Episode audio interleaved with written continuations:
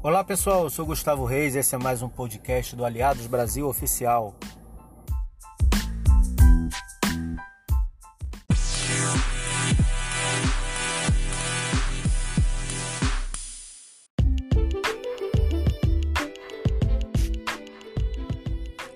Ex-deputado federal e presidente nacional do PTB, Dr. Roberto Jefferson, fez conosco no último domingo, dia 21 de fevereiro, mais uma live do Aliados. Eu, Gustavo Reis, Belinha Nogueira e como convidado nosso amigo Alexandre Zibenberg, Movimento Política BR, estivemos com ele e batemos um papo muito saboroso. Acompanhe agora, escute cada minuto desse podcast. Você não vai se arrepender.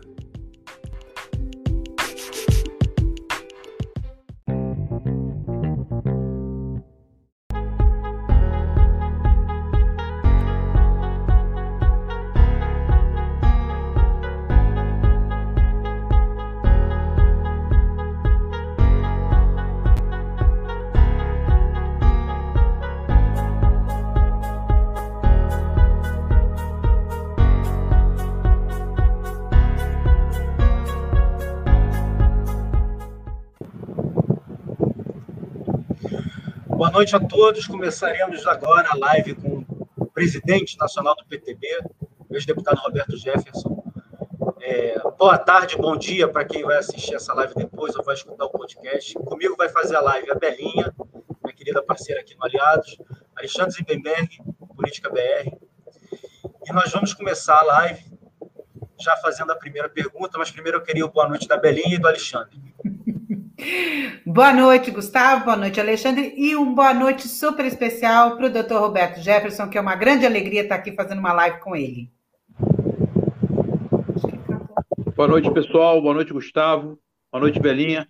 Boa noite, doutor Roberto. É uma honra estar com vocês e aprender um pouquinho de como combater essa Suprema Corte terrível que nós temos.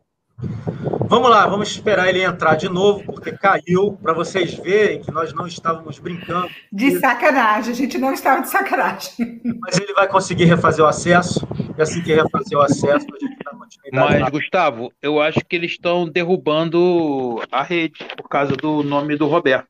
Será? Eles estão derrubando a rede, cara. É complicado. Mas vamos em frente, vamos lá. Vamos lá, vamos lá. Fazer o acesso. Nós vamos abordar o assunto da semana, obviamente, que foi a votação na Câmara dos Deputados, o início, né? A prisão do Daniel Silveira, uhum. e depois a votação na Câmara dos Deputados. Também vamos tocar no assunto Oswaldo Eustáquio, Oswaldo que é filiado ao PTB e que fez a live lá em maio do ano passado, onde nessa live o presidente Roberto Jefferson denunciava o golpe que se desenhava contra o presidente Bolsonaro, que foi confirmado no final do ano nas páginas da Veja pelo Paulo Guedes. Né? Pelo Paulo Guedes, foi Paulo... verdade.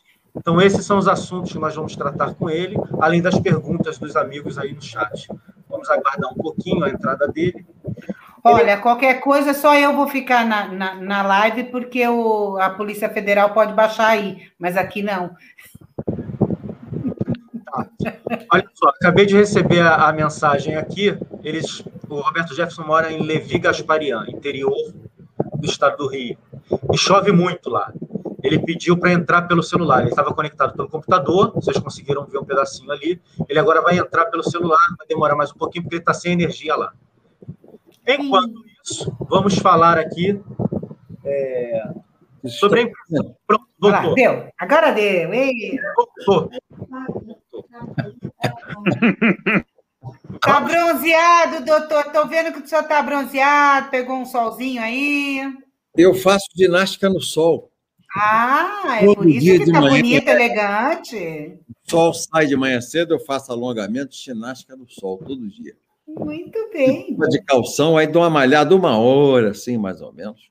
Alongo, puxo um ferrinho. Senão, Muito cansa. bem. Senão depois eu não posso andar de moto, né? Fico quebrado. Muito bem. Ainda anda de moto, que danadinho, hein?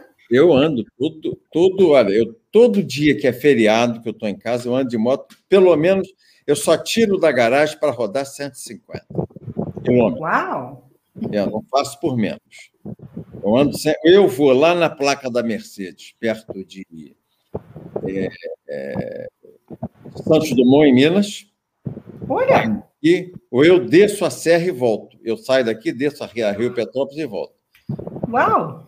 Aí dá 150, 160, e de volta. Mas faço sempre. Antigamente, Parabéns. Brasília de moto, depois da cirurgia, que não deu mais. O problema que eu passei de saúde, eu, toda, todo mês eu ia para Brasília. Fui andando no avião, ela ia de avião, eu arrancava daqui, eu, Carlos José, eu em dois trabalhar, embora para Brasília. Dava um tiro, ia dormir em Três Marias, no dia seguinte seguia até Brasília. Na volta, dava outro tiro, arrancava até aqui Sete Lagoas, dormia, vinha embora para cá. Bacana. Várias vezes, mas várias. Muito bacana! Bacana, bacana. Na América do Sul, toda eu fiz de moto, a, a- pelo menos o altiplano.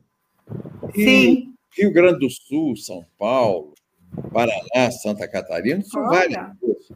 Serra de Santa Catarina, isso eu fiz várias vezes. E na Europa também. Foi a última que eu fiz foi com a Ana em 2011. Eu aluguei uma moto em Milão e subimos e fizemos é, é, todo o altiplano ali. Eu, aquelas dolomitas, eu fiz por cima Áustria, França, Alemanha, Itália. Né? Fomos até São Moritz, fui até Cortina d'Ampezzo, tudo por cima, de moto. A temperatura caiu, ficou menos 5, menos 6, ficou frio. Tivemos que comprar uma roupa especial. Nós compramos roupa de lixeiro, aquela capa amarela que vestia por cima da roupa, aquela capa grossa. Então Sim. ela não deixava passar frio. E eu comprei luvas de esquiador, é, Snow Life, o nome da luva, comprei em São Luís. Eu nunca mais usei, só usei lá. Eu trouxe para o Brasil nem, nem o, Bi- o Urubici, na Serra de Santa Catarina, fazendo menos três, eu consegui usar a luva. Nem Urubici, de tão quente que é a luva, a luva de esquiador. Está aqui em casa guardada até hoje. Nunca mais usei. É, Olha, quando o senhor quiser vir aqui na Serra da Estrela, em Portugal, aqui faz neve, o senhor vai poder usar, está você mora na convidado. Serra da Estrela, em Portugal? Eu conheço a Serra da Estrela. É muito O bom. queijinho de cabra aí é famoso. Uh, o queijinho de cabra é muito bom. Eu amo na Portugal. Portugal é um presépiozinho, né? Ah, eu gosto também bastante. É, eu, eu já fui muitas vezes a Portugal, muitas vezes. Primeiro que ninguém fica com dúvida de me entender, né? Todo mundo me compreende. Sim. Você reparou uma coisa? A partir das novelas da Globo aí em, São, em Portugal, as pessoas passaram a compreender melhor o português, porque o português ele fala de pouco fechada e marca mais as consoantes. Sim, Não canta as vogais, eles não cantam como nós as vogais, né? é. E é do Tupi-Guarani. No início eu tinha dificuldade de pegar, não é? Tudo apertadinho, rapaz, tudo apertadinho. Agora não, eles estão falando assim meio parecido com a gente, marcando mais. Estão melhorando. É, eu fui agora em 2017 com a Ana e Uhum. achei sensacional. Voltei a Portugal em 2017. Deu, uma- É. deu um giro bom, tem um giro bom com ela em 2017. E o senhor, E a Viana Guimarães. Eu fiquei, Olha, foi, foi bem no centro, no coração. é, ficamos, ficamos no Porto um tempo, depois fomos para Lisboa. Aí tudo de trem, tudo de Sim, comboio. o trem aqui é ótimo, o tudo trem de é ótimo. comboio. Comboio é a coisa É melhor. o comboio, o comboio. comboio. e o senhor encontrou o. Você sabe o que, que me impressiona no português? A gentileza. Sim, eles são muito gentis, Várias claro. vezes eu tive dúvidas, parei para perguntar, andando a pé. Por exemplo, em Aveiro, a nossa sobrinha Uhum. terminou de, de- fez doutorado em Aveiro e ficou Sim. morando em Aveiro. Aí nós fomos visitar, e é pequenininho, começamos a andar a pé, é, visitar os restaurantes locais de bacalhau. Nós nos perdemos andando, e eu, a Ana, e aí eu fui perguntar um casal com dois pequenininhos, assim, um de cinco, outro de seis anos, duas pragas, e os moleques não paravam. E o casal nos deu uma atenção assim de uns 5, 6 minutos. Os moleques iam pela perna do pai, desciam pela perna da mãe. Um negócio de eles não vão aguentar essa pressão. E foram tranquilíssimos. Depois eu parei com a senhora mais na frente e ela me explicou tudo uma gentileza, com uma delicadeza. É impressionante como eles tratam bem as pessoas. Né? Sim. Eu fiquei impressionado com os motoristas de táxi. Três, quatro idiomas, todos eles. Né? Ah, sim, falo bastante. Três, quatro. Três, quatro idiomas. Né? Impressionante. Como é que, como é Passeio que... de Muluceiro? Passeio de Muluceiro em Aveiro? De Muluceiro, que nem as gôndolas. É, eu andei, andei, andei nas gôndolas. Mas o que, que eu achei espetacular foi a cozinha internacional de Aveiro. Sim. Tem uns restaurantes de comida internacional maravilhosos. Um negócio Sim. assim maravilhoso. Maravilhoso. Lá tem um povo alagareiro que é de Isso, chorar. Falar. Amor, como é o nome daquela casa de bacalhau que nós fomos comer? Aquela casa. Hein? Batista do Bacalhau. Só tem família portuguesa. É todo ele assim de ladrilho, piso de cerâmica, ele assim meio tosco. Mas eu nunca comi um bacalhau tão bom na minha vida. E, ó, é bom mesmo. Ó, o lombo Sim, grosso, é, bem grosso. É, eu comi de olho gordo. Falei, eu não vou deixar sobrar, eu vou comer tudo para sentir o gosto desse bacalhau. Que negócio de louco, que maravilha. Muito bom. Eu adoro Portugal. Portugal é uma cidade linda. É um presepinho. Braga eu conheço. Conhece bem, conhece bem. Conheço. O problema, o problema é encontrar o Gilmar Mendes lá, né? Dar de cara com o Gilmar Mendes ali andando em Portugal. É, em Lisboa, é do Eduardo VII, no Parque Eduardo VII, que ele mora no Saldanha. É isso que eu ia perguntar. O senhor encontrou alguém do STF em Portugal? Se encontro, eu dou um pescoção. Lá eu tenho. Lá não tinha problema nenhum, né? Lá do da goiaba. Se eu encontrar ele dando corridinha lá no parque, eu ponho o pé na frente. Certeza. Ah, uma rasteira. Esse é o principal inimigo do Brasil. Ele é o, é o menino birrento, como os outros ministros chamam ele no, no Supremo. Ele é o mentor de toda essa coisa que você está vendo aí, desse ativismo judicial, dessa perseguição que o Supremo está movendo contra os conservadores. É o Gilmar o principal articulador. O Alexandre Moraes é o pitbull, é o cachorro. Ele, ele é usado para morder. Não é um cara de muita inteligência, é um cara assim, mais pragmático, em função da origem dele, da advocacia dele. Ele é o pitbull, é o cara que não se importa em morder, pegar, né? Mas a cabeça pensante ali, porque é um cara estudado na Alemanha, ele é genial. O, o, o Mar Mendes, eu já trabalhei com o Gilmar no passado. Advogamos o processo do Collor juntos. Ele era o advogado, ele era assessor jurídico da Casa Civil na época do Collor, e eu defendi o Collor na CPI. Muitas vezes eu fui para a Casa Civil preparar por escrito a defesa que nós íamos fazer do Collor na comissão, ou ele ia para o meu gabinete, no anexo 4208. Naquela época ele era humildezinho, simplesinho, uma roupa simples, os dentes ainda não eram aqueles dentes. Hoje ele tem um sorriso hollywoodiano, né? Aqueles dentes brancos, né? Todos ajeitados, todos alinhados, perfeitos. Ele não era assim. Aí, tá muito e tudo começou com ele e o Toffoli, não é? Tudo começou com ele e o Toffoli, esse inquérito do fim do mundo. A autoria deles, né? É para proteger a ele e para proteger o para proteger o Toffoli. E foram apanhados pelos auditores da Receita com um patrimônio que não se explica com o salário que recebe, o salário de funcionário público. Aí, para se defender, eles instauraram aquele inquérito com base no artigo 23 do regimento, que é um absurdo, que aquele é só para a interna corpore da casa, e eles fizeram aquilo para todo o Brasil, fora da, das instalações do Supremo, e nomearam o, o Pitbull para ser o, presidente daquele inquérito que não tem delegado, não tem promotor, não tem ninguém. É o inquérito do fim do mundo, né? Roberto, você ficou vinte e tantos anos como deputado federal, você conhece a Câmara como se fosse a palma da sua mão, e você deve saber histórias lá do Arco da Velha. Você não tem medo que. Medo não, é porque você é um homem corajoso, você é um leão.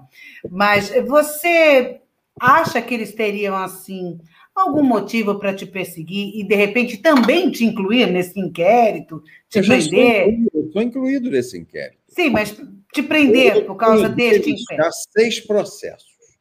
Dois criminais e dois e quatro de indenização. Eu já perdi dois para o pro maridão da dona Vivi, o Xandão. Perdi dois para ele, um de 10 e um de 50. O Alexandre também. O Alexandre está aqui na live. O Alexandre também está nesse, nesse rolo aí. É, e vieram aqui em casa, revistaram minha casa toda, duas vezes, uma por ordem do Faquin, depois por ordem do Alexandre Moraes. É uma coisa terrível. Eles tiraram o Twitter meu do ar, eu tinha 220 mil é, seguidores com 100 milhões de interações por 28 dias. Era um to... Hoje eu estou voltando. Hoje eu tenho 125 mil, 60 milhões de interações num outro que eu construí. Porque aquele do Roberto, o blog do Jefferson, que era o, o Twitter original, original, saiu do ar. Eles mandaram, e no mundo inteiro, saiu, eu transferi para a América, saiu na América, depois eu transferi para é, na Arábia Saudita, tiraram do ar na Arábia Saudita e eu tive que abrir outra. Aí vim devagarinho, voltando e retomando o espaço. Agora eu já tenho é, de volta nesse Bob Jeff, Bob Jeff HD, não é Bob Jeff é, Harley Davidson, Bob Jeff HD. Eu já tenho hoje 126 mil seguidores, com 60 milhões de interações, foi o que eu bati agora na última, nos últimos 28 dias. Quer dizer, voltei a crescer, estou crescendo de novo na rede social. Eles tiraram uma, eu estou voltando na outra. E mesmo assim o Twitter perseguindo, que muita gente me fala, não consegui abrir, não consegui abrir, não toca mais o sino, não consegui abrir, não é? Vamos, vamos fazendo a resistência, vamos fazendo a resistência. Como é que o senhor viu esse, essa semana que nós tivemos, né? desde a prisão do Daniel, a votação no Congresso Nacional? Amor, me dá água, minha vida, um copo ou uma garrafa. O, a prisão do Daniel foi um absurdo. Ela contraria frontalmente a Constituição, frontalmente. Mais uma vez, o Supremo rasgou a Constituição. O Supremo se tornou um poder paraestatal. Não é? ele, ele se subroga em poderes e competências que não tem ele quer fazer o papel do legislativo, ele quer fazer o papel do executivo, ele quer fazer o papel do Ministério Público, ele quer fazer o papel é, da Polícia Federal, ele quer fazer o papel de todo mundo.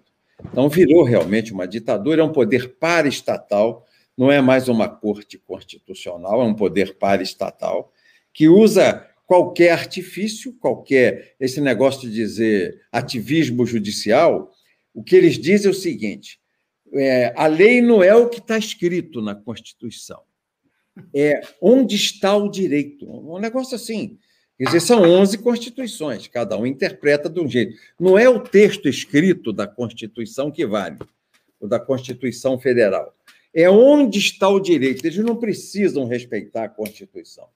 Porque se respeitassem, não poderiam, em hipótese alguma, é, prender o deputado Daniel Silveira. 53, 53. Está aqui. Cadê meus óculos? Estão aqui. Oh. Os deputados e senadores são invioláveis, é inviolabilidade, civil e penalmente, por quaisquer. Aqui o texto da Constituição ainda usa a palavra quaisquer de suas opiniões, quaisquer, palavras ou votos. Os deputados e senadores, desde a expedição do diploma, serão submetidos a julgamento perante o Supremo. Desde a expedição do diploma, os membros do Congresso Nacional não poderão ser presos, salvo em flagrante de crime inafiançável. Nesse caso, os autos serão remetidos em 24 horas à casa respectiva para que, pelo voto da maioria dos seus membros, resolva sobre a prisão. Então, a prisão dele é inconstitucional, porque não havia nenhum flagrante de crime inafiançável. Pelo contrário, o Alexandre Moraes inovou, ele fez um mandado de prisão com base no Código de Processo Penal, decretando uma prisão preventiva. Prisão preventiva não é prisão em flagrante. Prisão em flagrante não tem mandado de prisão. É presa no delito, em flagrante delito. Aí eles inventaram, como eles disseram que a lei, o direito não é o que está escrito, é, é, a lei não é o que está escrito, é onde está o direito. Eles inventaram um flagrante permanente. Enquanto permanecer na mídia social aquela palavra que, eles, que, que se entenda como ofensa, é um flagrante permanente. Aí está todo mundo preso, a imprensa está presa, todo mundo que já falou há dois, três anos atrás e não apagou é, da live, ou não apagou aí do Facebook, ou não apagou do Instagram, o que disse, está preso por algum comentário que tenha feito. Quer dizer, criou uma outra vez uma insegurança jurídica gravíssima e inventou um novo tipo é, de processo penal, um novo tipo de flagrante no Código de Processo Penal. Ele legislou pelo Senado, legislou pela Câmara e depois, como presidente da República, ele sancionou a nova legislação. Quer dizer, ele se auto é, investiu de presidente, de senador e de deputado federal. É uma violência. O Daniel é um preso político. Ladra-fases, os bandidos que estão condenados como Lula há 30 anos, em primeira, segunda e terceira instância, porque ele já está condenado. Primeira instância, sentença lá da juíza de Curitiba que sucedeu o Moro, o Tribunal Federal Regional, que é de, do Rio Grande do Sul, que atinge aquela região, Paraná, Santa Catarina, foi por 3 a 0 a condenação deles, inclusive eles aumentaram a pena que a juíza fixou em um ano e um mês, mais ou menos, um ano e dois meses. Aí ele apelou para o Superior Tribunal de Justiça, que confirmou a condenação. Então, ele está condenado nos três graus de jurisdição. Está solto. Está solto. O crime dele é assalto, é roubo, é corrupção, lavagem de dinheiro, está solto. Sem tornozeleira, vai para Cuba, pega a doença lá em Cuba, pegou esse coronavírus lá e voltou para o Brasil para se tratar no Brasil. É tão boa aquela medicina cubana que ele meteu a perna e veio embora para se tratar aqui no Sírio Libanês. Ele não confia lá é, nos camaradas, né? ele veio embora para cá. E o Zé Dirceu que foi também condenado em três instâncias do Judiciário, primeira instância, segunda instância da Justiça Federal, Superior Tribunal de Justiça. Está aí sem tornozeleira. O Daniel, por razões de opinião, de opinião, está preso. Contra a Constituição. Aí eles disseram lei de segurança nacional. Mas como? A Lei de Segurança Nacional é contestada pela OAB por um monte de juristas. Tem 55 projetos na Câmara pedindo a extinção, a revogação da Lei de Segurança Nacional, porque ela não foi recepcionada pela Constituição de 88. Ela não foi recepcionada. E não foi mesmo. A Lei de Segurança Nacional ela é uma aberração. O seu funcionamento e o seu vigor é uma aberração. Eles não aplicam contra os black blocs, não aplicam contra o MST, não aplicam contra a turma do Bolos, os sem-teto, não aplicam contra esses antifas. Por mais que eles sejam denunciados, a justiça não aplica a lei de segurança nacional contra esses caras. Eles fecham as estradas, metem fogo em pneu, eles espancam a PM, jogam coquetel molotov nos policiais, eles invadem propriedade, invadem ministério, eles fazem o que querem batem nas pessoas e está tudo certo. Eles que são terroristas não são enquadrados na Lei de Segurança Nacional. Um deputado federal que é inviolável por quaisquer, a palavra é quaisquer palavras, opiniões ou votos que der, está preso. Está preso por pusilanimidade da Câmara dos Deputados. O presidente da Câmara foi pusilânime, ele me surpreendeu tristemente, mas eu esperava, eu, te, eu temia isso. Ele não é cotó, ele é rabudo. Ele tem três Maria da Penha por espancamento à esposa. Três espancamentos à esposa. Está na mão do Barroso, o relator é o Barroso. E tem dois processos de corrupção passiva e lavagem de dinheiro. Quer dizer, ele tem o rabo na gaveta do presidente do Supremo.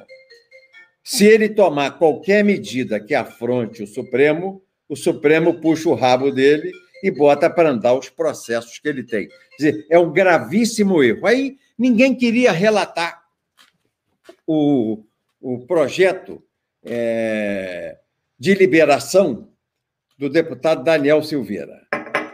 Consultaram dois, três deputados. Não, não, não quero relatar isso, eu não vou relatar contra um deputado, contra um companheiro.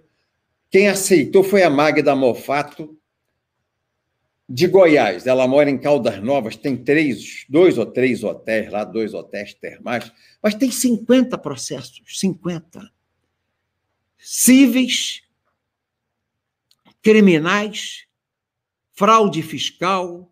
Ela, ela, é milionária, uma mulher milionária, mas 17 processos, inclusive, que estão no Supremo, de crime contra o fisco, contra a Fazenda Pública, contra o Tesouro Nacional. 17. Ela vai e faz aquele relatório né, pedindo a manutenção da prisão dele. Outra rabuda. Ela não poderia ter feito isso, porque ela fez chantageada, fez ameaçada.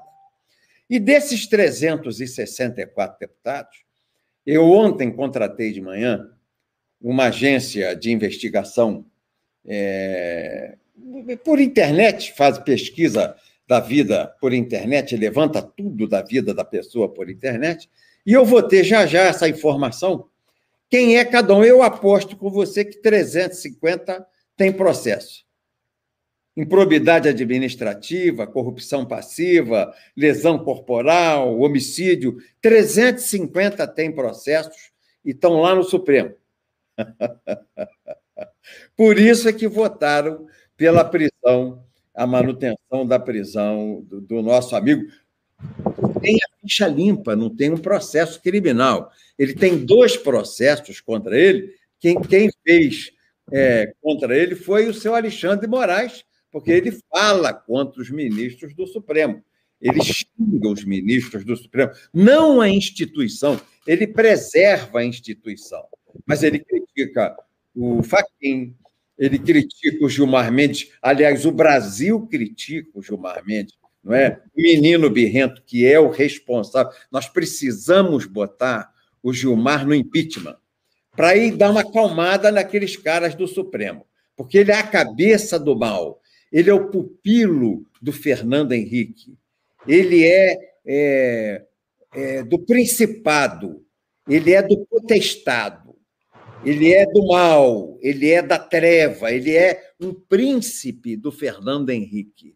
Ele é um príncipe do Lúcifer. Porque o mal aqui do Brasil, o pior, é o Fernando Henrique, que é um homem de esquerda, gramsciano, porque o que, que Fernando Henrique é? Fabiano ele é um comunista que não é revolucionário.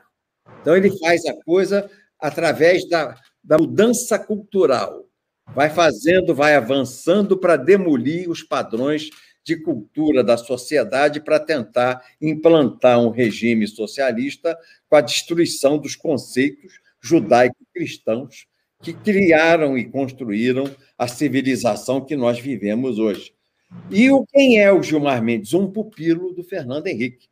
Tanto que o Fernando Henrique fez dele ministro. Ele é um braço do Fernando Henrique, da inteligência. Ele é inteligência. O, esse PSDBista aí, o segundo tucano que foi indicado pelo PSDB de São Paulo e o Temer acolheu, o Xandão, o maridão da dona Vivi, ele já é um cara assim mais tosco, né, mais imbecil, copia copia textos de direito constitucional de outros autores, né? plagia livros inteiros para dizer que foi ele que escreveu. Uma vergonha, o cara é uma vergonha. Né? É um advogado de porta de xadrez e advogava a pior escola de São Paulo. É um porta de xadrez. Então, e não é o cara que craneia o jogo, quem craneia é o Gilmar. Então, eu penso que o Senado tinha que pegar o Gilmar e exemplar, para mostrar ao Supremo que tem tem limite. É o Gilmar o foco.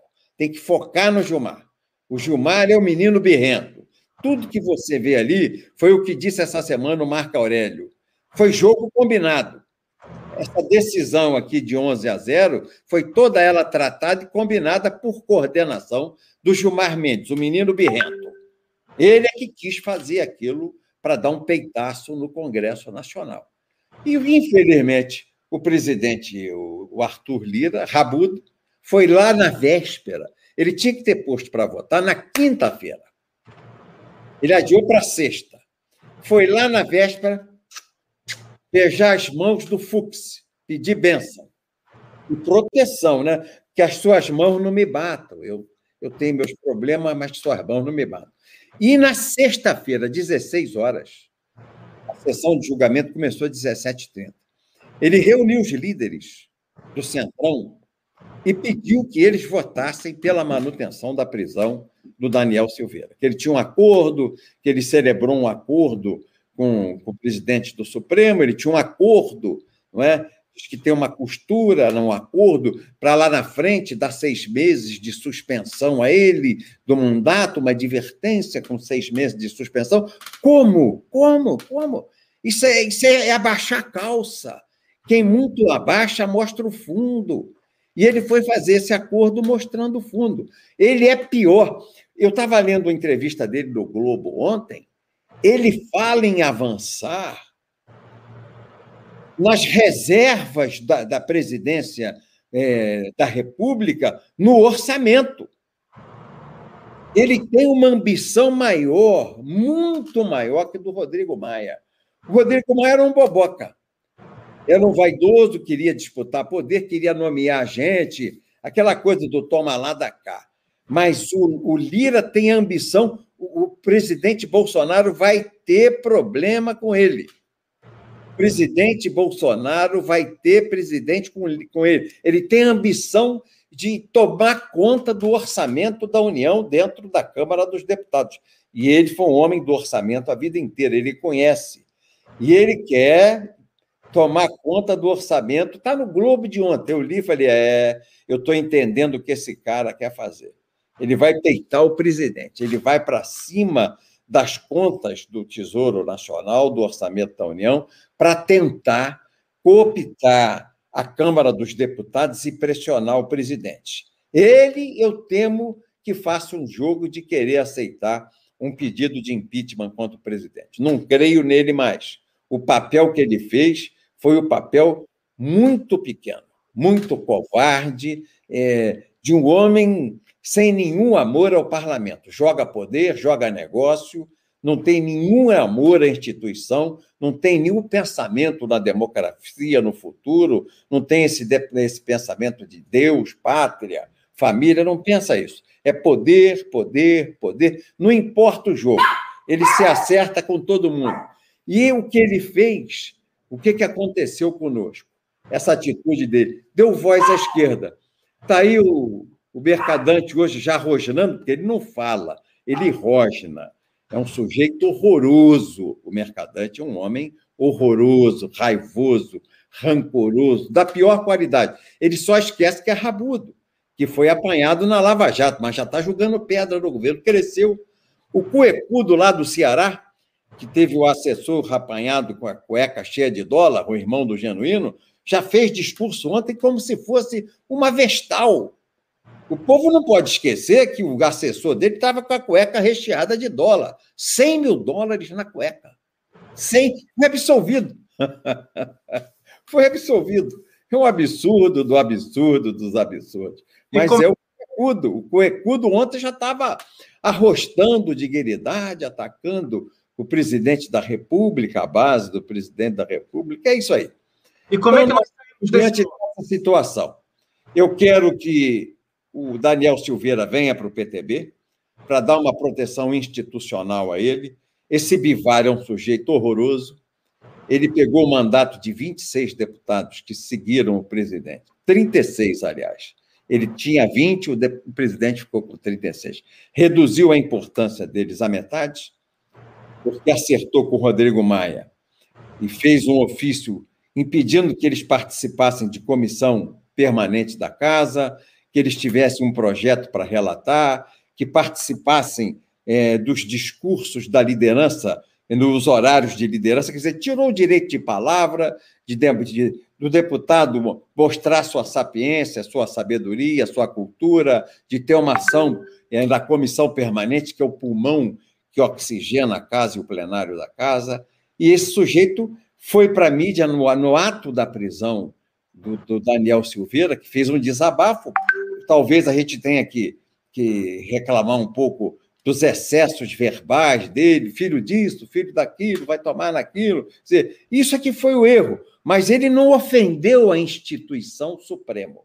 Caberia a quem recebeu a injúria, eh, esse afronta, processá-lo por injúria. Vai, faz uma representação ao procurador, o procurador faz uma denúncia, injúria, calúnia, difamação.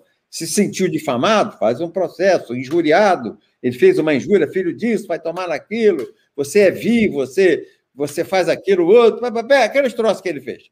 Aí tudo bem, e indenização. É o que eu estou pagando.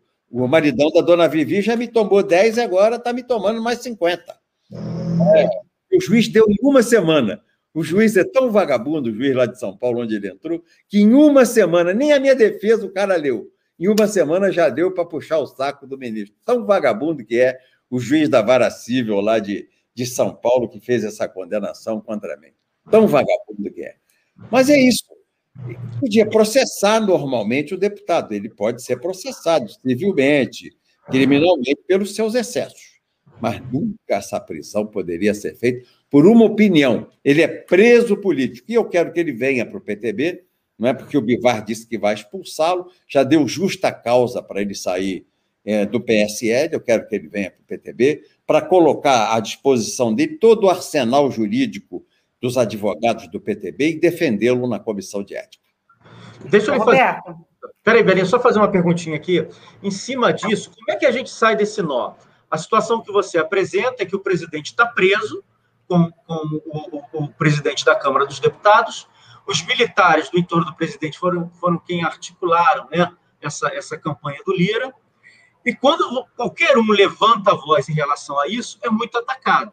Eu vejo lá o que acontece com você no Twitter. Mas a gente precisa saber como é que sai dessa situação. Como é que a gente tira o Daniel? Como é que o Congresso vai se posicionar? E como é que o presidente não fica de mãos atadas em relação ao presidente da Câmara e ao presidente do Senado? Nós estamos aqui conversando um grupo de juristas. Hoje passei o dia conversando com um grupo de juristas de movimentos é, de advogados e juristas aqui do Rio de Janeiro e do Brasil. A nossa ideia é apresentar um requerimento de urgência urgentíssima, votar esse projeto que revoga a Lei de Segurança Nacional. Que revogada a Lei de Segurança Nacional deixa de ter feito a prisão do Daniel Silveira e a acusação feita contra ele. Então, nós queremos revogar. E se faz uma outra lei. Se discute se faz uma nova lei. Mas essa tem que ser revogada. Revogada essa lei, há 55 projetos, inclusive a autoria da esquerda, a maioria deles é de autoria da esquerda, para justamente proteger os black bloc, os, os sem teto, os sem terra, os antifas, a esquerda que fez esses projetos, dizendo que não foi recepcionada a Lei de Segurança Nacional pela Constituição cidadã de 88. Então, é votar isso rápido, anular é, a, lei de segurança nacional, declarar extinta, extingui-la, é, por inconstitucionalidade, e imediatamente a lei, a lei melhor, ela retroage para beneficiar. O Daniel sairia da prisão e as acusações contra ele com fundamento na Lei de Segurança Nacional seriam derrubadas. Esse é o, é o, é o projeto mais rápido que nós estamos pensando, pegar os 130 deputados que votaram com ele, assinar uma urgência urgentíssima, os líderes que apoiaram, é, como o líder do PTB apoiou é, o relaxamento da sua prisão, nós votamos a favor é, do Daniel Silveira, colher as assinaturas e lutarmos para colocar na ordem do dia com urgência urgentíssima esse projeto. Precisa de uma articulação nossa, eu vou amanhã para Brasília, já quero conversar com o general Ramos, quero falar com o general Braga, vou ver se falo com o próprio presidente, general Heleno, para a gente tentar, dessa forma, quebrar. Porque a maioria das pessoas que está denunciada na Lei de Segurança Nacional, inclusive o Oswaldo Eustáquio, se libertaria desse problema. Esse, esse inquérito aí do fim do mundo, ele seria exaurido aí é, com a extinção, com a revogação da Lei de Segurança Nacional. Aí o presidente propõe outra, mais branda, né? mais atual, e já até tipificando essas condutas assim, é porque a esquerda quer mudar a sociedade pela força e não quer ser punido pela força que pratica.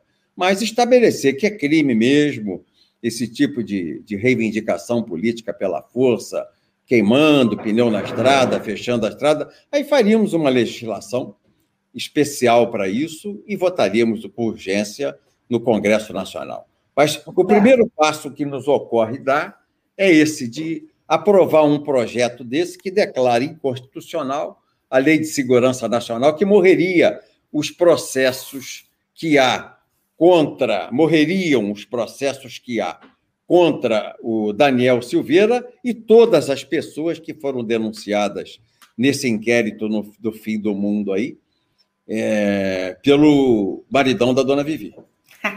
Roberto, conta alguma coisa para mim. É, o que, você que foi deputado constituinte, que ajudou a fazer a Constituição, é, você assim imagina uma solução para delimitar o poder do STF, para a gente parar de ter esse tipo de problemas assim? Se for pela via democrática, na, exacerba, na, na exacerbação da democracia, não é? Uhum. O paroxismo da democracia, né? no, no, no purismo da democracia, seria uma constituinte.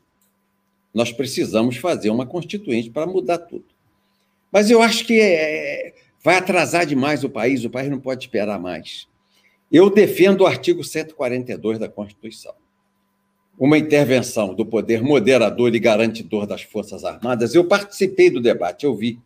Está nos anais da Constituinte não é? Quem não lê é porque não quer ler, mas está lá, eu reproduzo, eu tenho aqui, salvo os anais da Constituinte, porque eu fiquei com medo que alguém pudesse jogar fora, porque lá na Câmara eles estão apagando memórias, não é? É orwelliana a sociedade atual, essa da esquerda.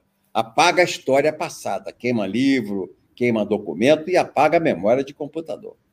Então, eu salvei é,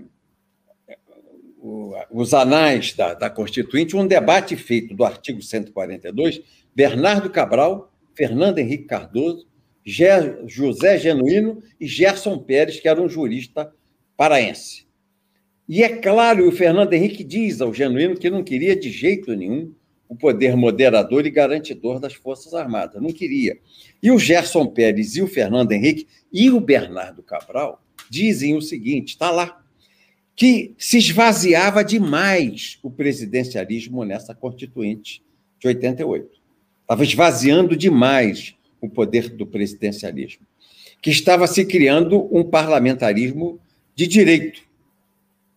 Não de fato, mas de direito.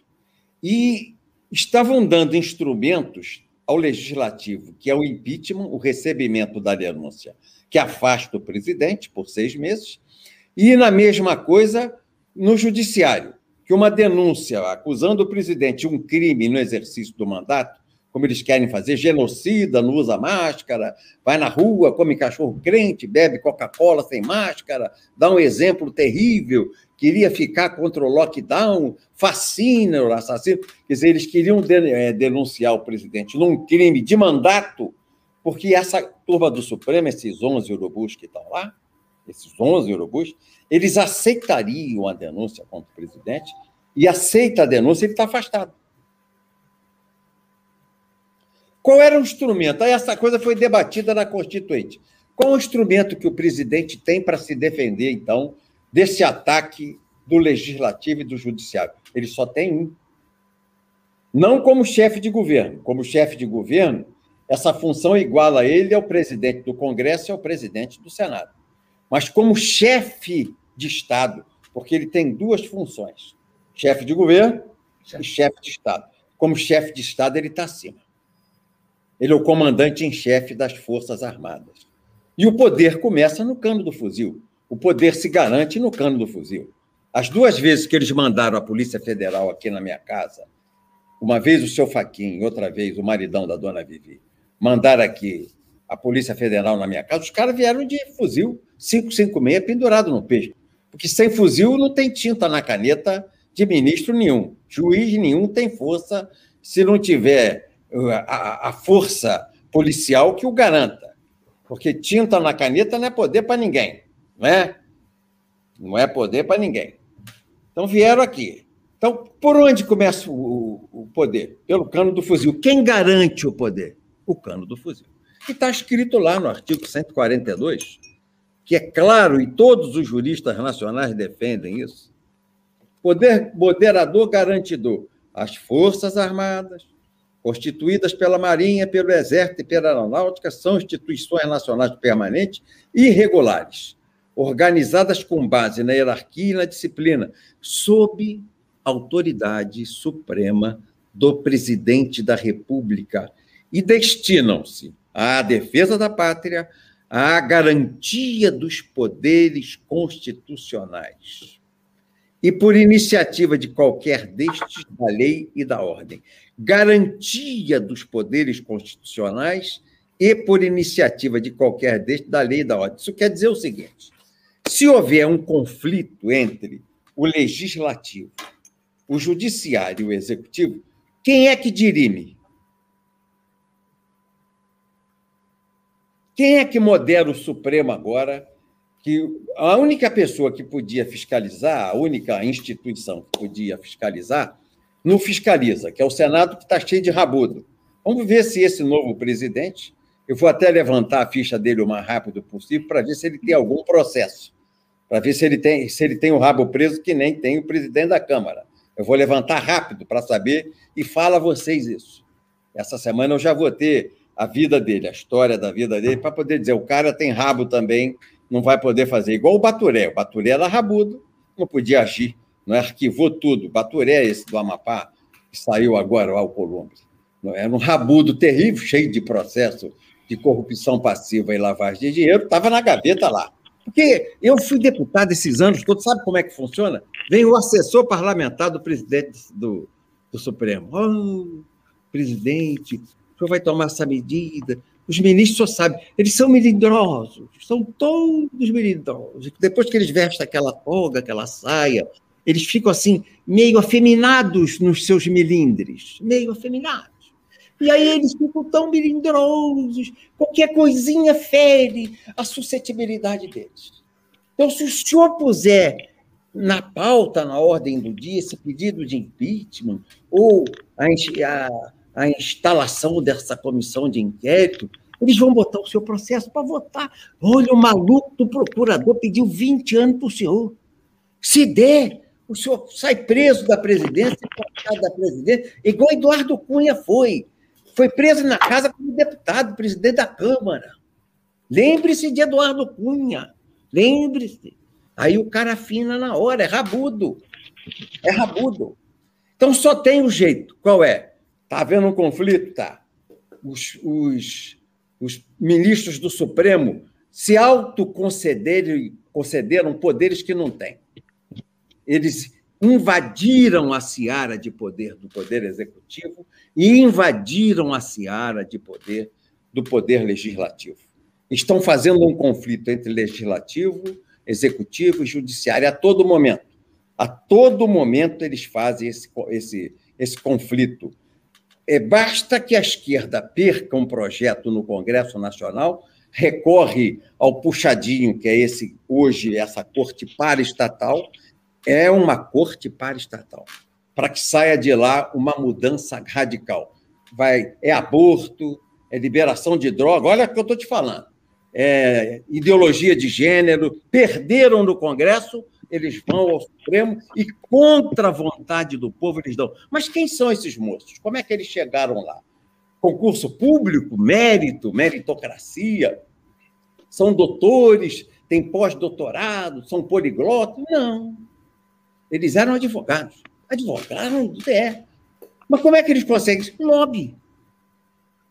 Eles foram eleitos pelo povo, todo o poder emana do povo e dos seus. Não. Eles são DAS. Eles são nomeados, é um DAS vitalício. É igual função de gabinete, você nomeia alguém da sua confiança. E assim faz os bancos, nomeia o seu ministro de confiança. Assim faz a TV Globo, nomeia o seu ministro de confiança. Assim fazem as montadoras de veículo, nomeia o seu ministro de confiança. Assim faz a esquerda e o movimento sem teto, nomeia o seu ministro de confiança. Assim fazem os guerrilheiros. Tem uma lá do Rio Grande do Sul, que era amicíssima, colada com Carlos, o ex-marido da Dilma, que era junto com a Dilma na, na luta armada. Carlos, um cara maravilhoso, guerrilheiro, idealista, queria matar todo mundo no paredão. E ele amigo da, da ministra lá do Rio Grande juíza de carreira, é, civil, criminal, juiz, não, juíza do trabalho, quer dizer, juiz da meia boca, juiz do trabalho é meia boca.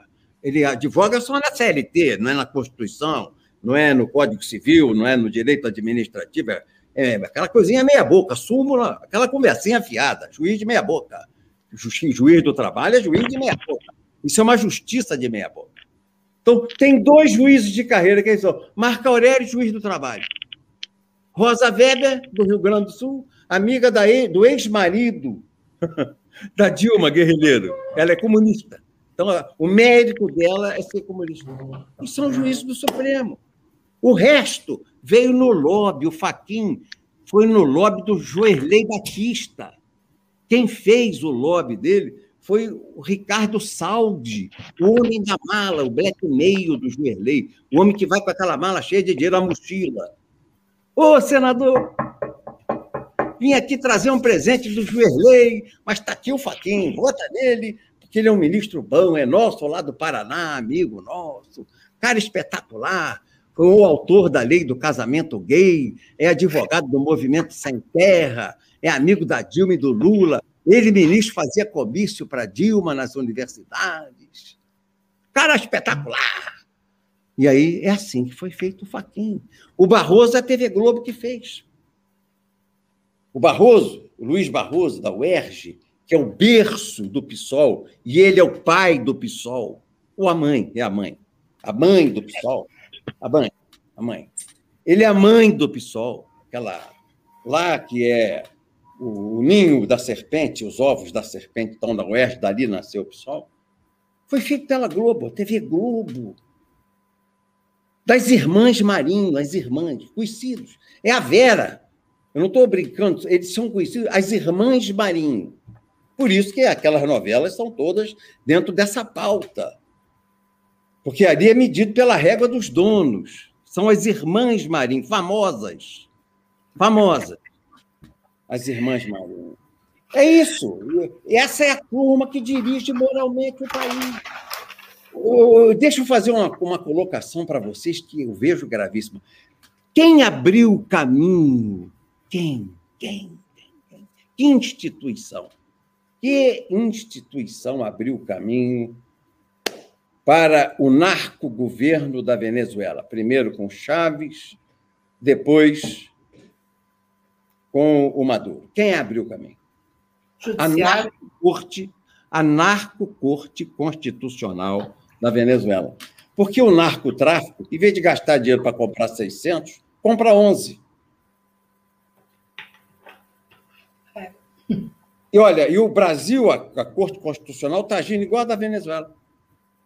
Prende os conservadores, tira do ar seus programas, tira o Terça Livre, tira tira um, prende o Oswaldo Eustáquio, prende o deputado por crime de opinião. Está igualzinho a Venezuela. Traficante não fica preso.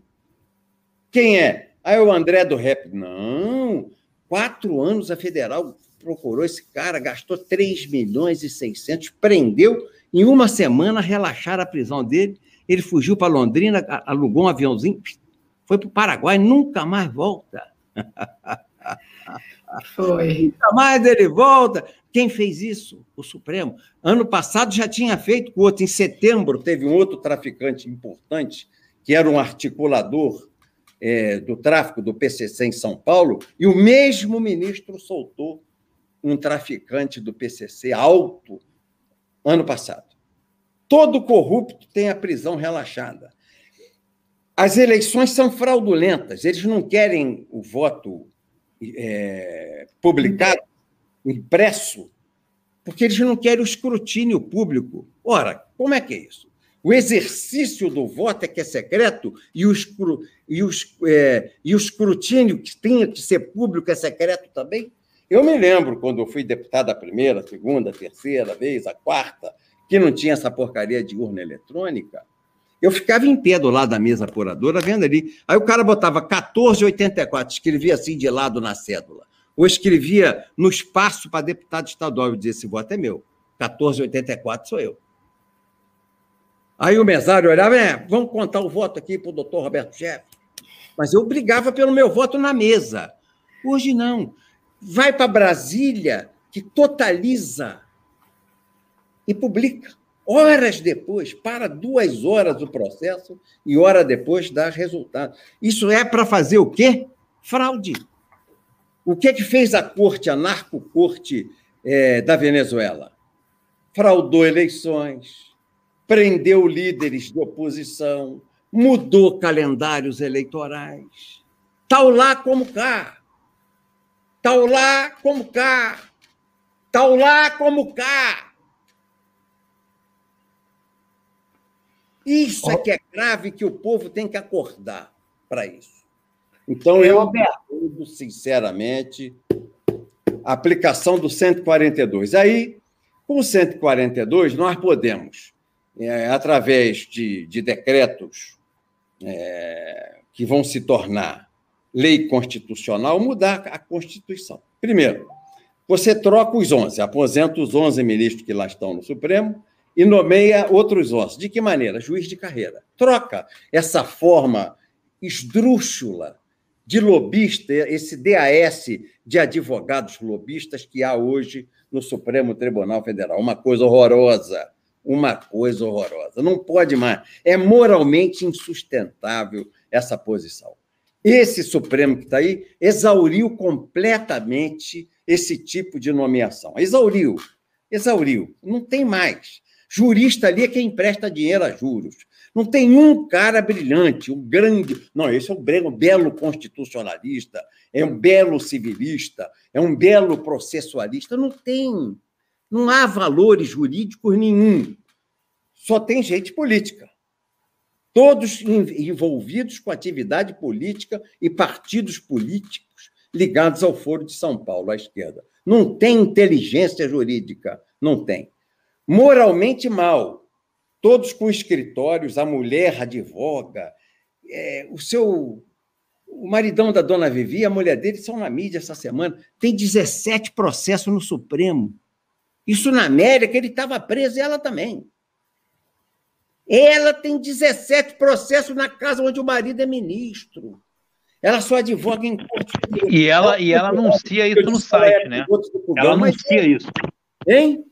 Ela, ela anuncia isso no site. Se você entrar no site do escritório, que é o Barça de Moraes Advogados Associados, está lá, especialista em recurso para o Supremo Tribunal Federal. É até, é até uma, uma matéria que você pode ser especialista em direito penal, em direito tributário, direito eleitoral, mas ela, ela tem uma especialidade dentro do direito que ela criou, que é uma especialidade sui generis. Ela advoga diretamente em um tribunal, né?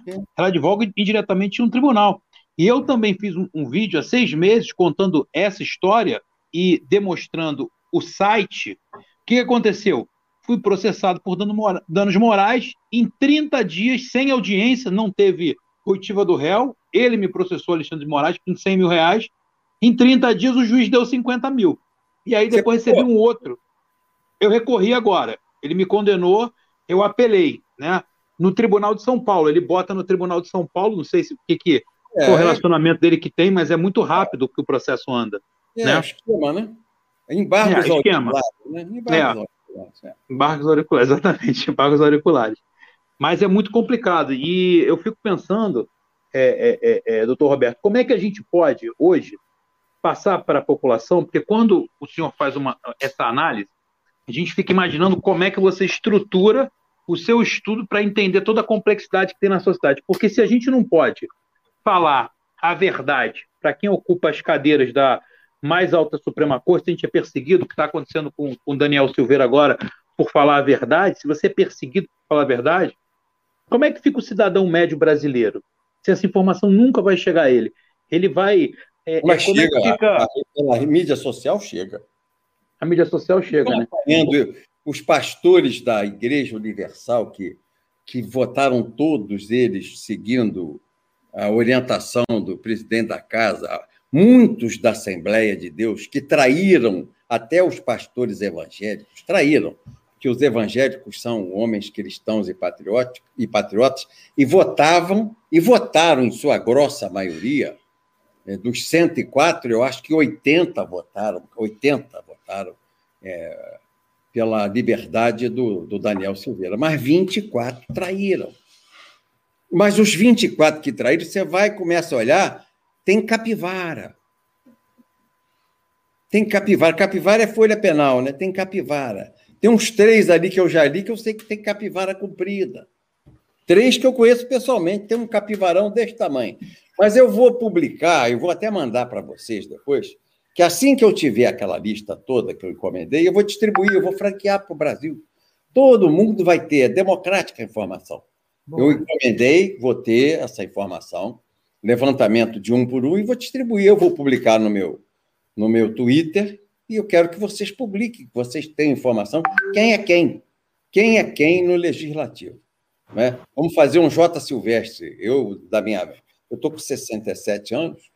Quando eu era menino, tinha um programa do J. Silvestre muito bonito, muito emotivo. Ele fazia assim: essa é a sua vida.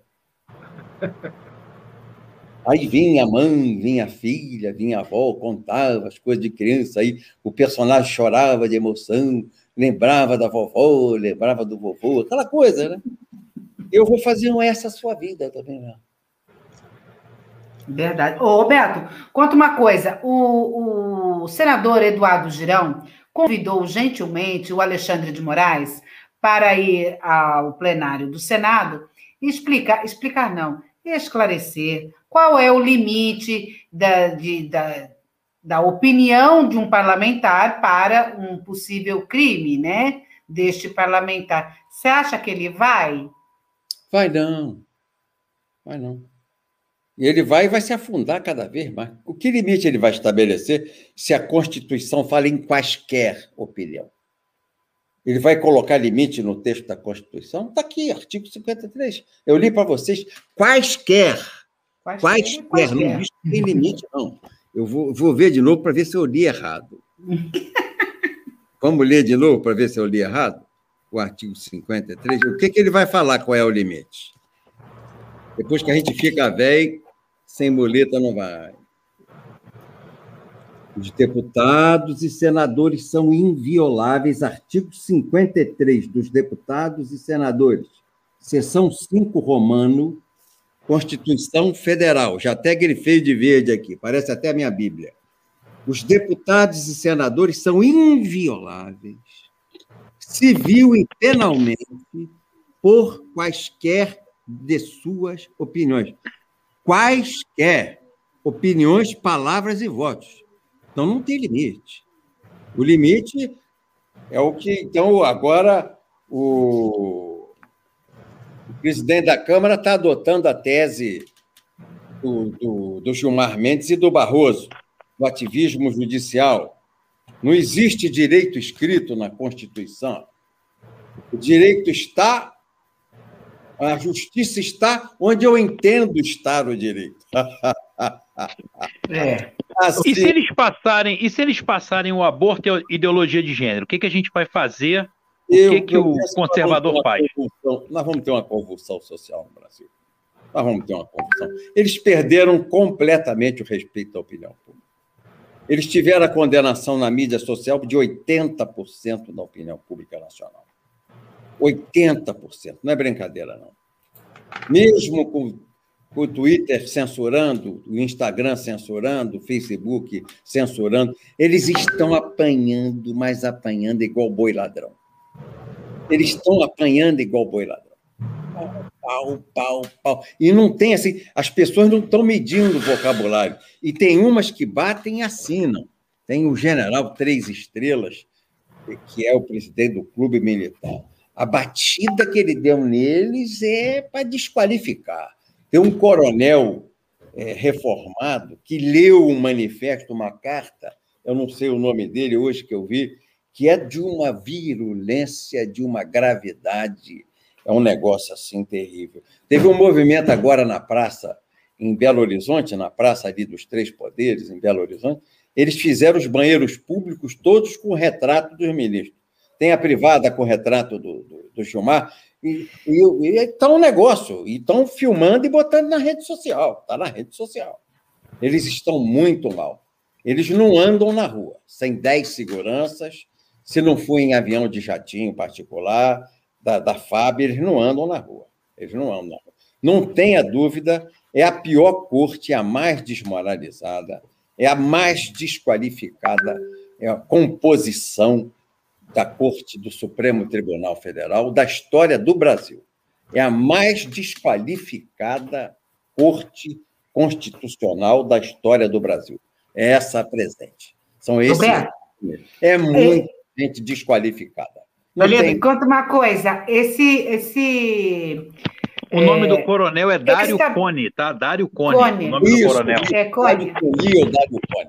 É, ele convocou uma manifestação hoje aqui em frente ao Copacabana Palace aqui no Rio de Janeiro, estava lá presente, tirou foto com todo mundo, tudo, é, e pediu para que outros também é, é, é, convocassem. Mas é, essa questão do, do, do, Daniel Silveira é muito complicado, porque parte da sociedade parece que ela está anestesiada e não tem noção do tamanho da afronta que é, né? Você prender uma pessoa ilegalmente e mantém ela em cárcere e muitas pessoas julgam, eu vi algumas, algumas, algumas fundamentações de votos de deputados federais, parece que eles estão votando se eles simpatizam com a pessoa ou não simpatizam, e não a legalidade, né, o ato do Supremo.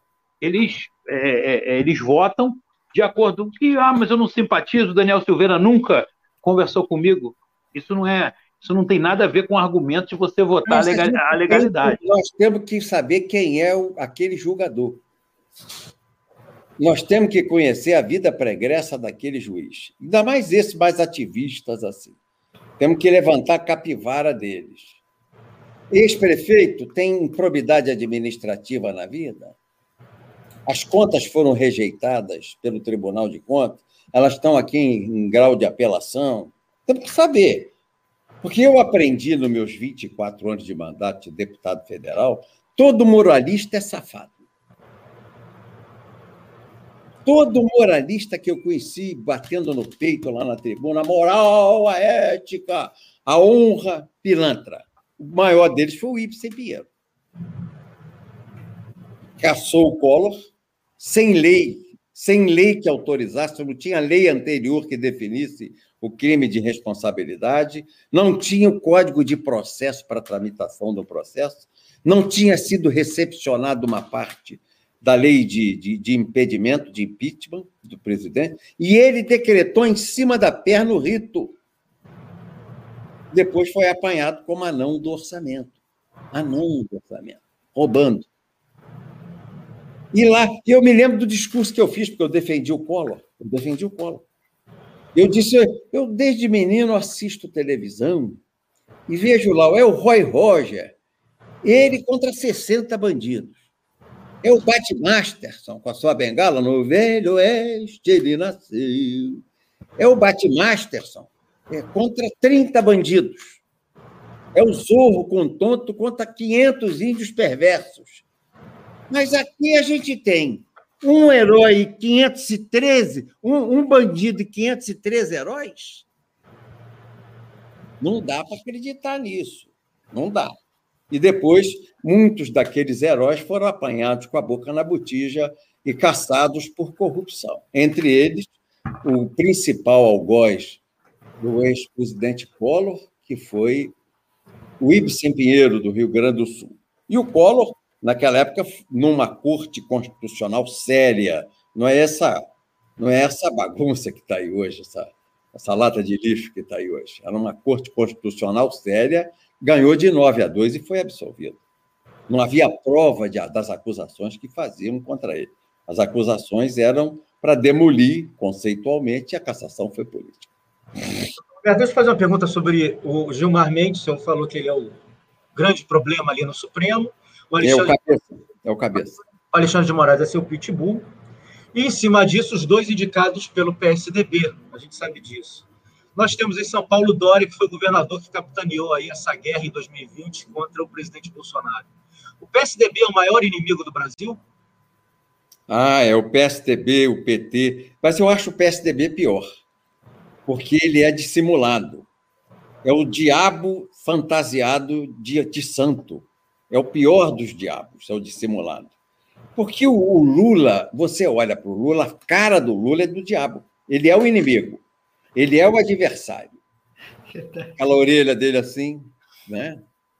O nariz adunco que ele tem, aquela barba, aquela voz cultural, parece parece a voz do abismo, né? do, do, do Satã mesmo.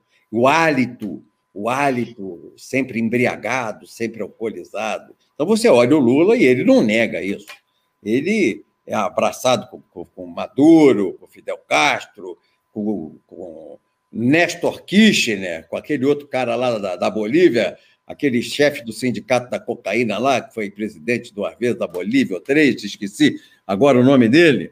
Ivo Morales. Evo Morales. Então, o Lula nunca negou que é comunista, mas pior o Fernando Henrique, que é fabiano, é comunista, defende tudo isso que está aí, a nova ordem mundial, trouxe para o Brasil no governo dele o Foro de São Paulo, ele trouxe junto com Lula, tudo fez para que o Lula sucedesse e fosse presidente, melancia.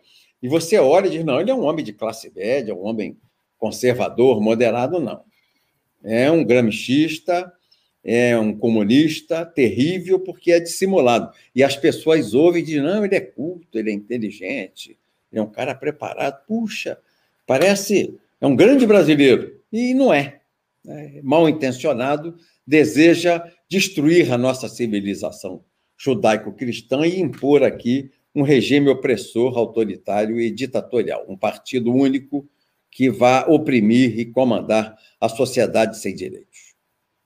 Roberto, essa, essas nomeações que o Bolsonaro fez essa semana no Conselho da República seriam, seriam assim um, um alerta, um sinal para um futuro, um 4-2, um recadinho para o STF? Não, ou não? Foi a elite nacional, sempre foi. As Forças Armadas sempre foram a elite nacional.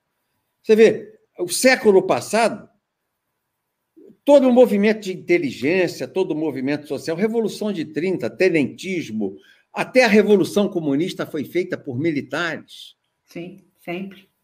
Movimento do petróleo é nosso, Petrobras, Eletrobras, eletrificação do país, Radiobras, esse é, é, Embratel, a ligação do Brasil pela, pela rede de, de telecomunicações, satélite de, de telecomunicações, tudo isso obra de governo militar. Os militares sempre foram uma elite, são homens poliglotas, engenheiros do melhor calibre. Olha as obras que eles vão fazendo no interior, e ó, no silêncio. O Bolsonaro está cacarejando pouco.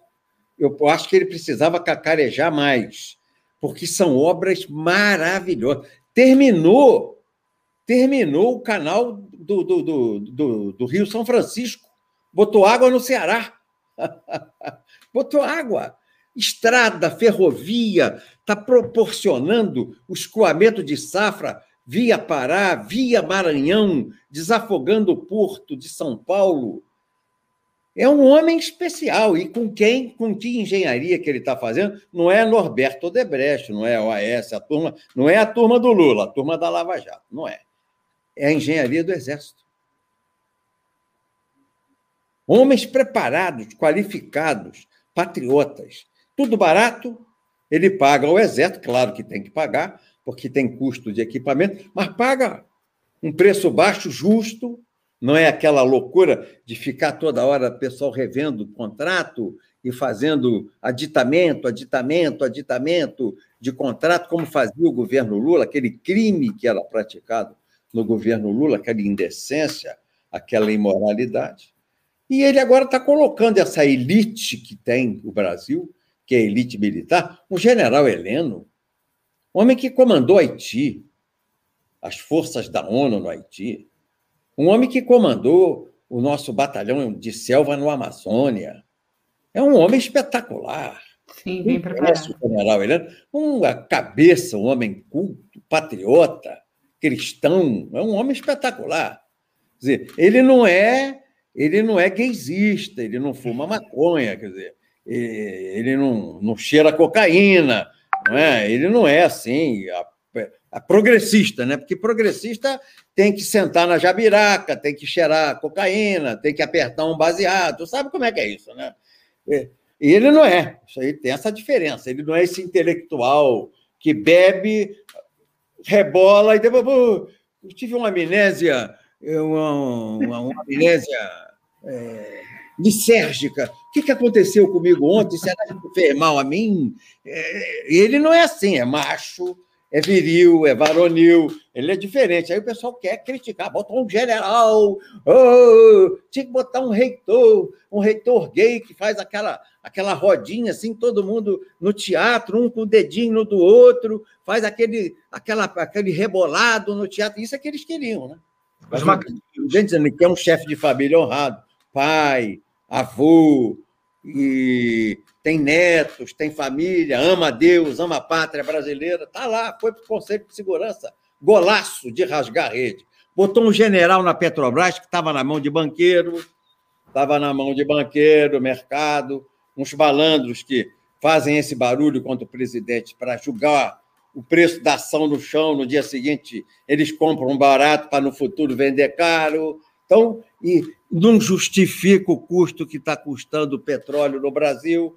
Nós estamos pagando aqui o assalto que o PT fez na Petrobras, e o presidente quer que tenha um preço compatível. Sempre foi assim. Vai ter aumento da gasolina. Reunia o Ministério da Economia, o Ministério de Minas e Energia com a Petrobras e o presidente da República. Os caras dão aumento à láteri sem, como, sem comunicar o presidente da República. Que conversa é essa? Que conversa é essa? Faz parte do conselho da, da Petrobras o ex-presidente da Shell.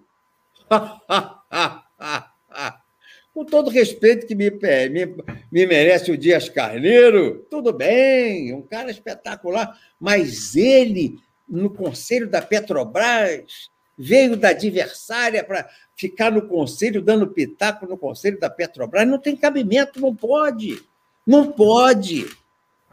Tem que tirar, tem que botar lá outro general no lugar dele. Então, colocou um general, um patriota, e a gente vai lembrar que o presidente Geisel foi presidente da Petrobras e descobriu o pré-sal, junto com a turma de técnicos, engenheiros, geólogos da Petrobras. Não foi gente de mercado, não foi corretor de título de mercado, não. Verdade. Esses só querem lucrar. Foi com gente que, que prospecta, que estuda, que conhece, engenheiro e geólogo. E ele não fez o pré-sal? General Geisel. Foi. Elite.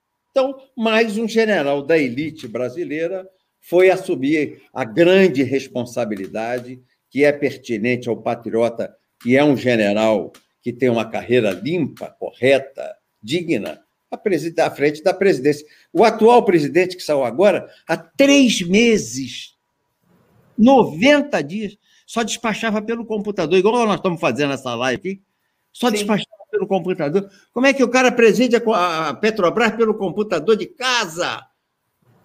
Isso é uma piada. Não é sério o que esses caras estão fazendo. Né? Aí tomou um pontapé, fica a imprensa maldita aí, vendida, né?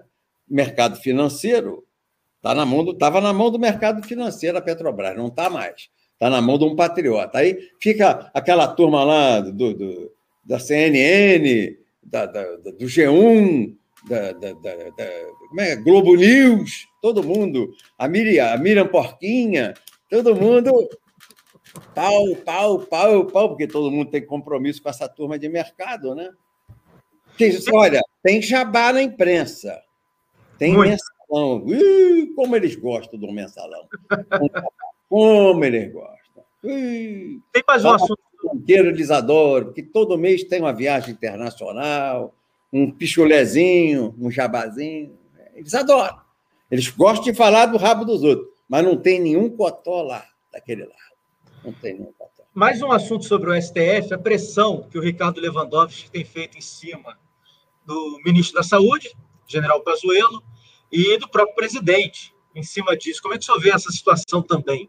Esse o polaco, o polaco, o polaco. polaco, ministro que era amigo do Lula lá de São Bernardo. essa essa é a, é, a, é a, validade dele. Deus me livre, meu irmão. Que, que tribunal terrível. Quer dizer, está se metendo onde não tem que se meter, né? O que, é que ele entende de saúde? Que, que ele entende é, de prevenção ao Covid? Todo mundo que aplicou a prevenção no Brasil teve os índices reduzidíssimos de letalidade na doença. Morreu quem não fez a prevenção, quem esperou para ser entubado no hospital. Esse morreu.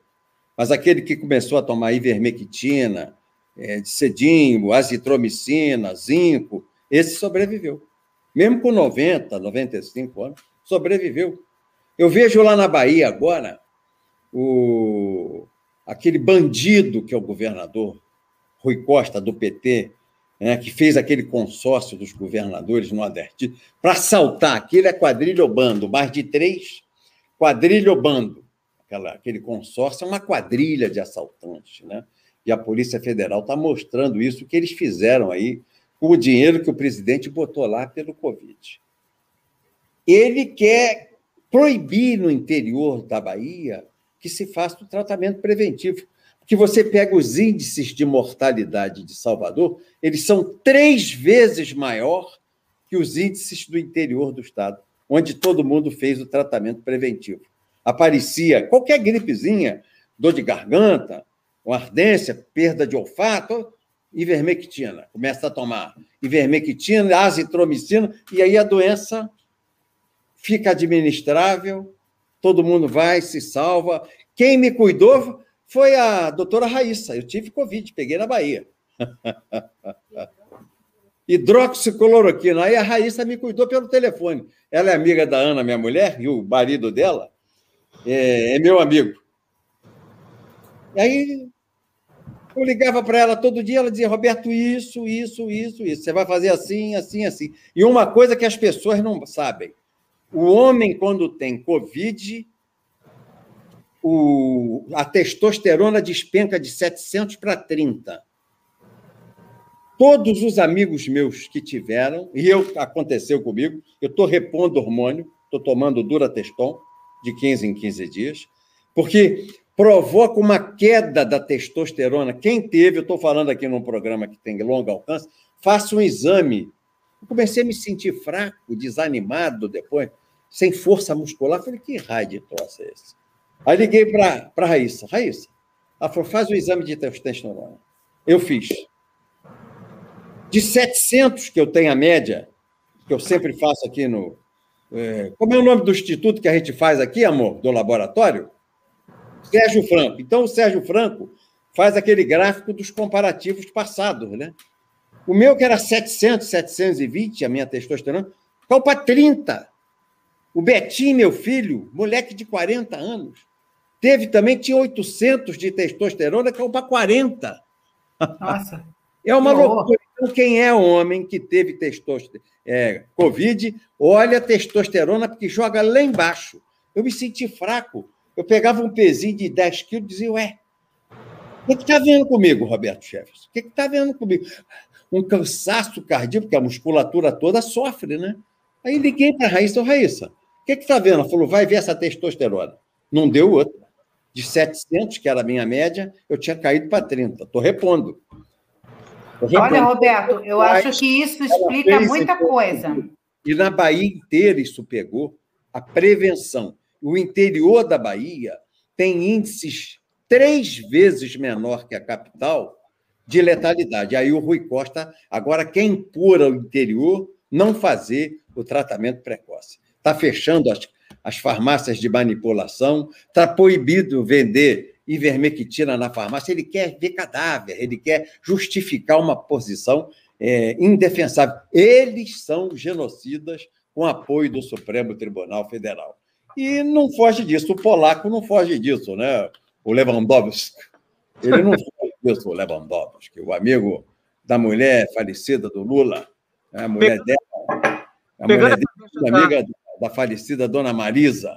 É por isso que ele foi ministro, o Lewandowski. Então, ideologicamente, ele quer prejudicar o general. General, pô, o ministro Lewandowski, comunista, ateu, satanista, satanista, comunista, ateu, marxista, gramscista, ele quer confrontar o general, um homem que é ainda do quadro de militares ativos das Forças Armadas. Então, ele quer mostrar que ele, o, o grande Lewandowski the Great, ele, o grande Lewandowski, confronta um general. Isso tem um limite. Isso vai chegar até o transbordar o copo d'água. Você vai enchendo o copo d'água, vai enchendo o copo d'água, vai enchendo o copo d'água, vai enchendo. Eu acho que eles estão assim, ó. A participação popular é importante. hora da água transbordar. A participação popular é importante nesse processo. Está faltando testosterona ao povo, porque nós não vemos mais o povo na rua como era. O que, que o senhor acha em relação a isso? O que, que falta? Mas o povo volta, o povo volta. Se houver alguma injustiça grande, o povo volta. E se houver aí um movimento aí do, do Bolsonaro, com apoio das Forças Armadas, para pedir o movimento aí, um poder moderador, garantidor, o povo vem para a rua em massa, vibrando. É que o povo está assim cansado, está na expectativa de ver o poder real, que é o poder do cano do fuzil, é disciplinar esse cara avançará, essa bagunça, essa babel que está na Corte de Justiça, é, que é hoje um poder paraestatal. O Supremo não é mais uma instituição. O Zé Dirceu tem coisa que eu tenho que concordar com ele. Ele diz poder é legislativo e executivo, que é eleito pelo povo. Aqueles caras lá que são DAS, DAS vitalício, DAS, eles não são poder coisa nenhuma. Eles não são poder. E aí o povo vai vibrar com essa discussão, mudar a Constituição, que foi uma Constituição escrita por advogados para advogados. Esse negócio que o Zé Dirceu está fazendo aí do Brasil, ganhando todas as eleições regionais da Ordem dos Advogados do Brasil, para quê? Para indicar é, no quinto constitucional advogado para os tribunais regionais, para os tribunais de justiça, para os tribunais eleitorais, para o Tribunal Regional do Trabalho, depois para o STJ, para o Superior Tribunal de Justiça, a vaga do quinto, que, que vai ter no Tribunal é, do, do, Superior Tribunal do Trabalho. Então, só São Paulo é que não caiu na mão do, do PT ainda. O resto do Brasil todo é, é petista. O Rio é uma vergonha. Minas caiu na mão do PT. Todos os estados. O único onde tem um advogado liberal mais aguerrido que enfrenta o PT é São Paulo. Mas o resto, Brasília, é, Minas, Rio de Janeiro, Rio Grande do Sul, Santa Catarina também não caiu na mão do PT, mas o Paraná caiu na mão do PT. Então é tudo PT. Então eles elegem um presidente como esse esse Santa Cruz aí, um socialista gordo que bebe uísque escocês e fuma charuto cubano. balufo, gordo, não é? todo pimpão, gorducho, que não denuncia essa advocacia administrativa das famílias dos ministros do Supremo, porque ele sonha ser indicado no quinto constitucional para ministro do Superior Tribunal de Justiça. Então, isso é uma vergonha. Tem que tirar isso da Constituição. Você não tem. O engenheiro, que é fundamental para o Brasil, não tem garantias na Constituição. O advogado tem. O médico que cuida da saúde do povo do Brasil está aí a pandemia. São os heróis, os enfermeiros. Não tem garantia na Constituição. O advogado tem. Quer dizer, é, é, é tudo cartorial. O que é cartorial, o que é burocrático, o que está do lado dessa elite burocrática do Brasil, está com garantia na Constituição. Mas quem pega no duro engenheiro, médico, dentista, enfermeiro, esse não tem proteção da Constituição. Tem que acabar isso. Professor, não professor de universidade pública, isso é, tirando algumas exceções, isso é outra lata de lixo. Isso é um monturo. Isso é outro monturo. Só tem comunista, só tem gaysista, sodomita, só tem gente a favor de ideologia de gênero. É o que tem de pior são esses professores da universidade pública no Brasil hoje. Aliás, a universidade pública virou o ninho da serpente, a hidra, a conspirar contra Deus, a família, essa cristofobia, toda ela é fomentada na universidade. Da onde saem os black blocs? Da UERJ. Aqui no Rio, black bloc, todo ele é aluno da UERJ. Quando a PM dá uma paulada num que racha o crânio, tira a cabeça, filho de classe média, aí a mãe vai para a televisão, ai, agrediram meu filho, coitadinho, só porque ele estava com um coquetel molotov e uma bombinha, o que, que tem? Porque ele jogou uma bomba 12 mais um na cabeça do cinegrafista da Band e matou o cara, o que, que tem? Ele estava lá pela liberdade, ele é uma vítima da sociedade. Está lá a mãe para falar isso. Mas onde ele aprendeu aquilo? Na universidade pública. Eles são treinados para. Vê essa cachorrada de PSOL, PCdoB, pega as emendas deles, emenda parlamentar. Só vai para a universidade. Vai para as fundações da universidade. Para quê? Eleição. O Freixo só manda emenda para o UERJ. Todas as emendas do Freixo vão para o UERJ. Todos eles só mandam para as universidades. Por quê? Eleição sem dinheiro não existe. E ali, pela fundação, porque aquilo não é fiscalizado, é que sai o dinheiro. Sai. É, o dinheiro sai por ali. Hoje, a prefeita de, de Juiz de Fora, aqui pertinho de Levi, 40 quilômetros, é do PT. A cidade tem 600 mil habitantes. O orçamento da cidade é de 900 milhões. Tem lá a Universidade Federal de Juiz de Fora, que é no alto do morro, assim, tem o, tem o campus universitário, 19 mil alunos. Um trilhão. Não, 900, um bilhão o orçamento, um bilhão. Um bilhão ano. Mais que a cidade inteira. 19 mil alunos. 19 mil alunos, o orçamento é um bilhão. Por isso, Paulo Delgado, que era professor lá, era deputado federal, agora é a prefeita do PT. O outro que saiu do PSDB, o médico que saiu de lá do governo, ligado à universidade, foi eleito prefeito, fez um lockdown. Ela fechou a cidade agora. Você tem visto aqui em Juiz de Fora um movimento onde o presidente levou aquela facada. Veja ali o ninho de serpente que tem das conexões em Juiz de Fora da esquerda. Foi lá onde o presidente foi esfaqueado. O malandro estava lá, aquele. Estava dia 10, 10 dias no hotel, um juiz de fora. 10 dias. Universidade Federal, ele estava lá, por coincidência. Para 19 mil pessoas, a faculdade tem um bilhão de orçamento. E a prefeitura da cidade, para 600 mil, tem 940 milhões. Isso é um absurdo do absurdo do absurdo. Então, eles ganham a eleição. Porque como é que financia aquela eleição? É a fundação. Toda a universidade pública tem uma fundação. Os deputados botam a emenda não para a universidade, mas para a fundação da universidade. Repara a destinação da emenda. E esse dinheiro sai para a eleição, para financiar Black Bloc, Antifas, para financiar isso tudo que está aí. Entendi. O, o, Abram, o Abram ele fala que é, o MEC tem 300 mil, é, 300 mil funcionários. Né? O governo federal inteiro tem 600 mil e você tem 300 mil no MEC, metade está no MEC. Disse que 100 mil entraram na segunda gestão da Dilma, que eles entraram a toca de caixa, com um concurso totalmente. É, é, é, que era um funil ideológico, todo né? O concurso da UNB é treta. Todo concurso da UNB é treta. Só passa que eles querem. Aquelas, aquelas provas aplicadas. Eu era o presidente da Comissão de Seguridade Social da Câmara dos Deputados. Presidi duas vezes a Comissão de Seguridade Social e Família da Câmara dos Deputados, o que me deu uma grande projeção nacional. Porque toda a legislação infraconstitucional, Sistema Único de Saúde, é, Plano de Custeio e Benefício da Previdência, foi feita na minha presidência da Comissão de Seguridade Social. A planta de, de sangue e hemoderivados foi feita quando eu era presidente da Comissão de Seguridade Social. E o meu relator era o Geraldo Alckmin, era o único cara em quem eu confiava. Quando envolvia dinheiro essas coisas têm dinheiro, pressão de iniciativa privada, pressão de, de, de, de, tecnocrata, de burocrata, tem sempre zum zum de dinheiro. Aí o meu relator designado era o Geraldo Alckmin.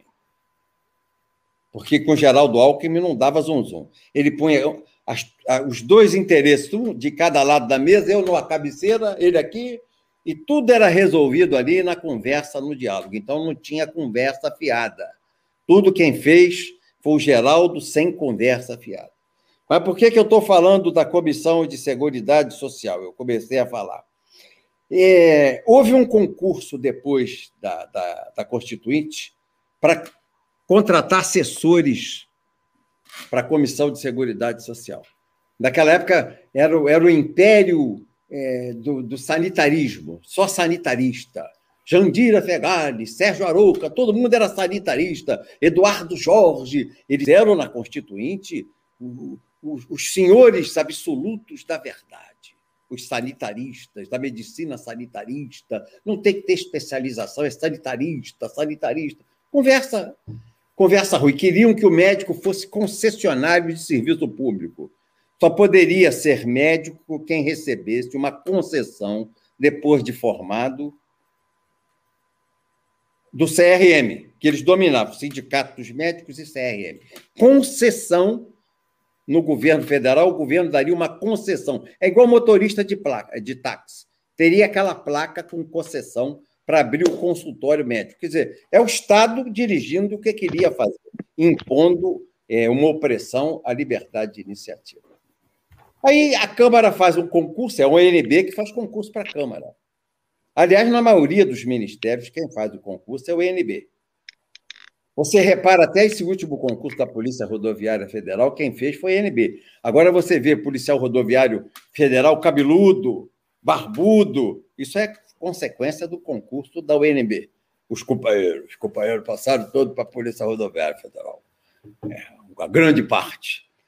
E aquela turma que na Constituinte cuspia na gente, porque eu era o coordenador do Centro Democrático, o Popular Centrão, ou o Impopular Centrão, no plenário da Constituinte.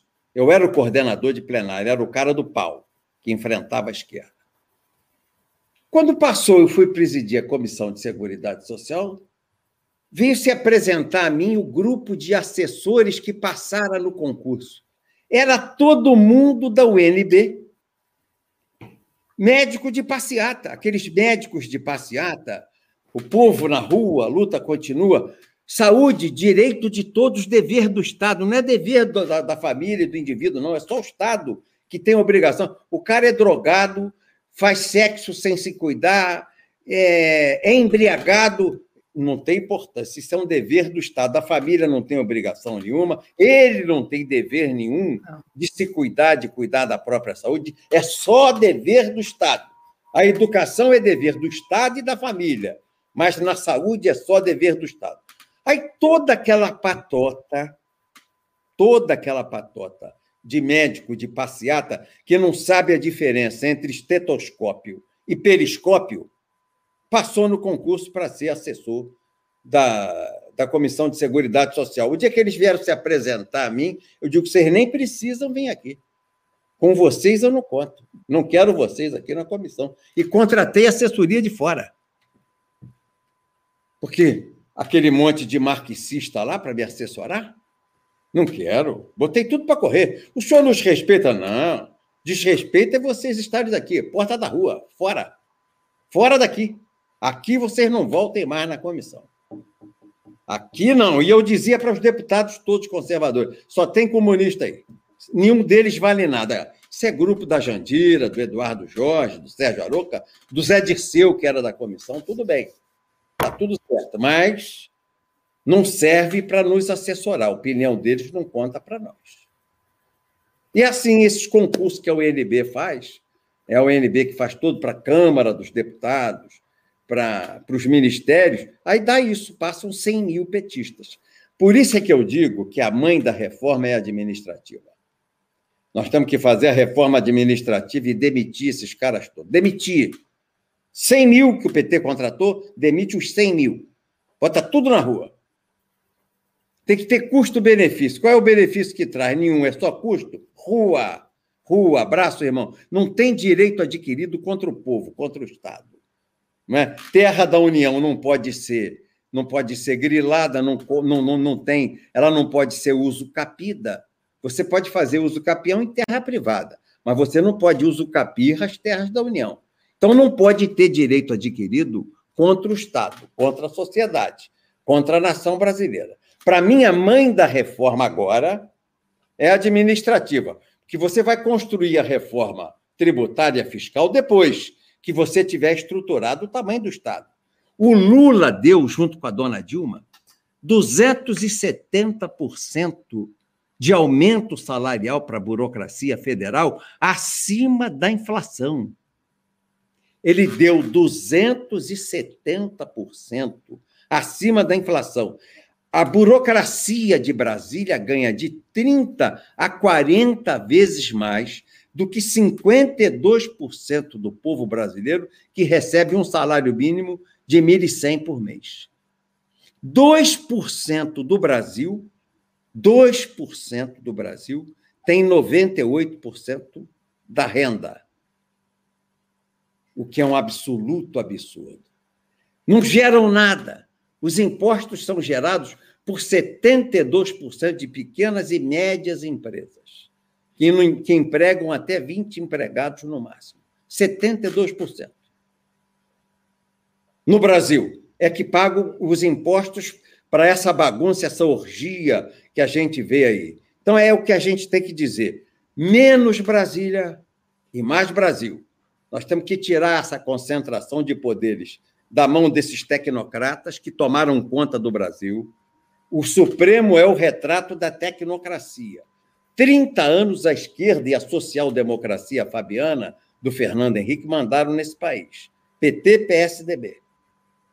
E o que, que aconteceu? Entronizaram essa burocracia federal empedernida. Procurador, AGU, defensor público da União, juiz federal, desembargador federal, ministro do Supremo, ministro dos tribunais federais. É o ônus, é o peso do que eles custam à nação e ganham 40 vezes. Por isso, o Brasil tem é, a, a maior é, injustiça na partilha de rendas no país, do, do mundo. Porque aqui a elite ganha 40, 30 até 40 vezes mais que o salário mínimo de 52% da população brasileira. Então, a primeira reforma é administrativa.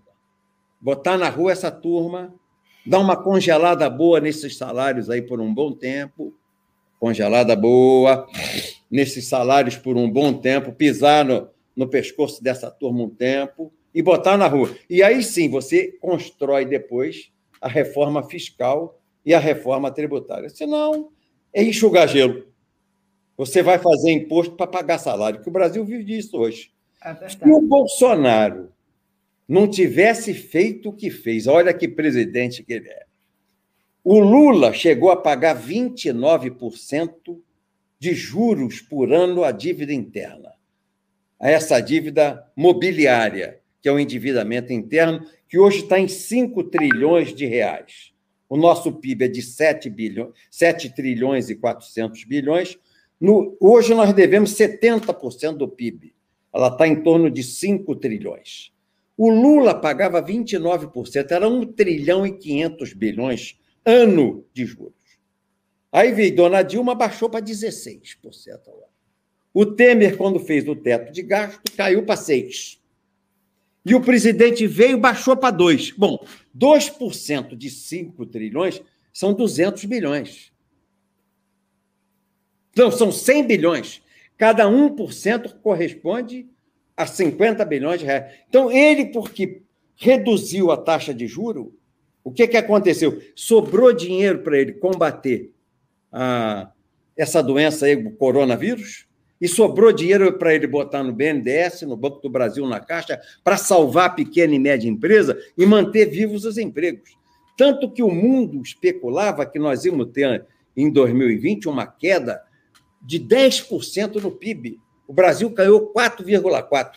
A Inglaterra caiu 9%, a França 9,8%, os Estados Unidos caiu 9% e nós 4,4%.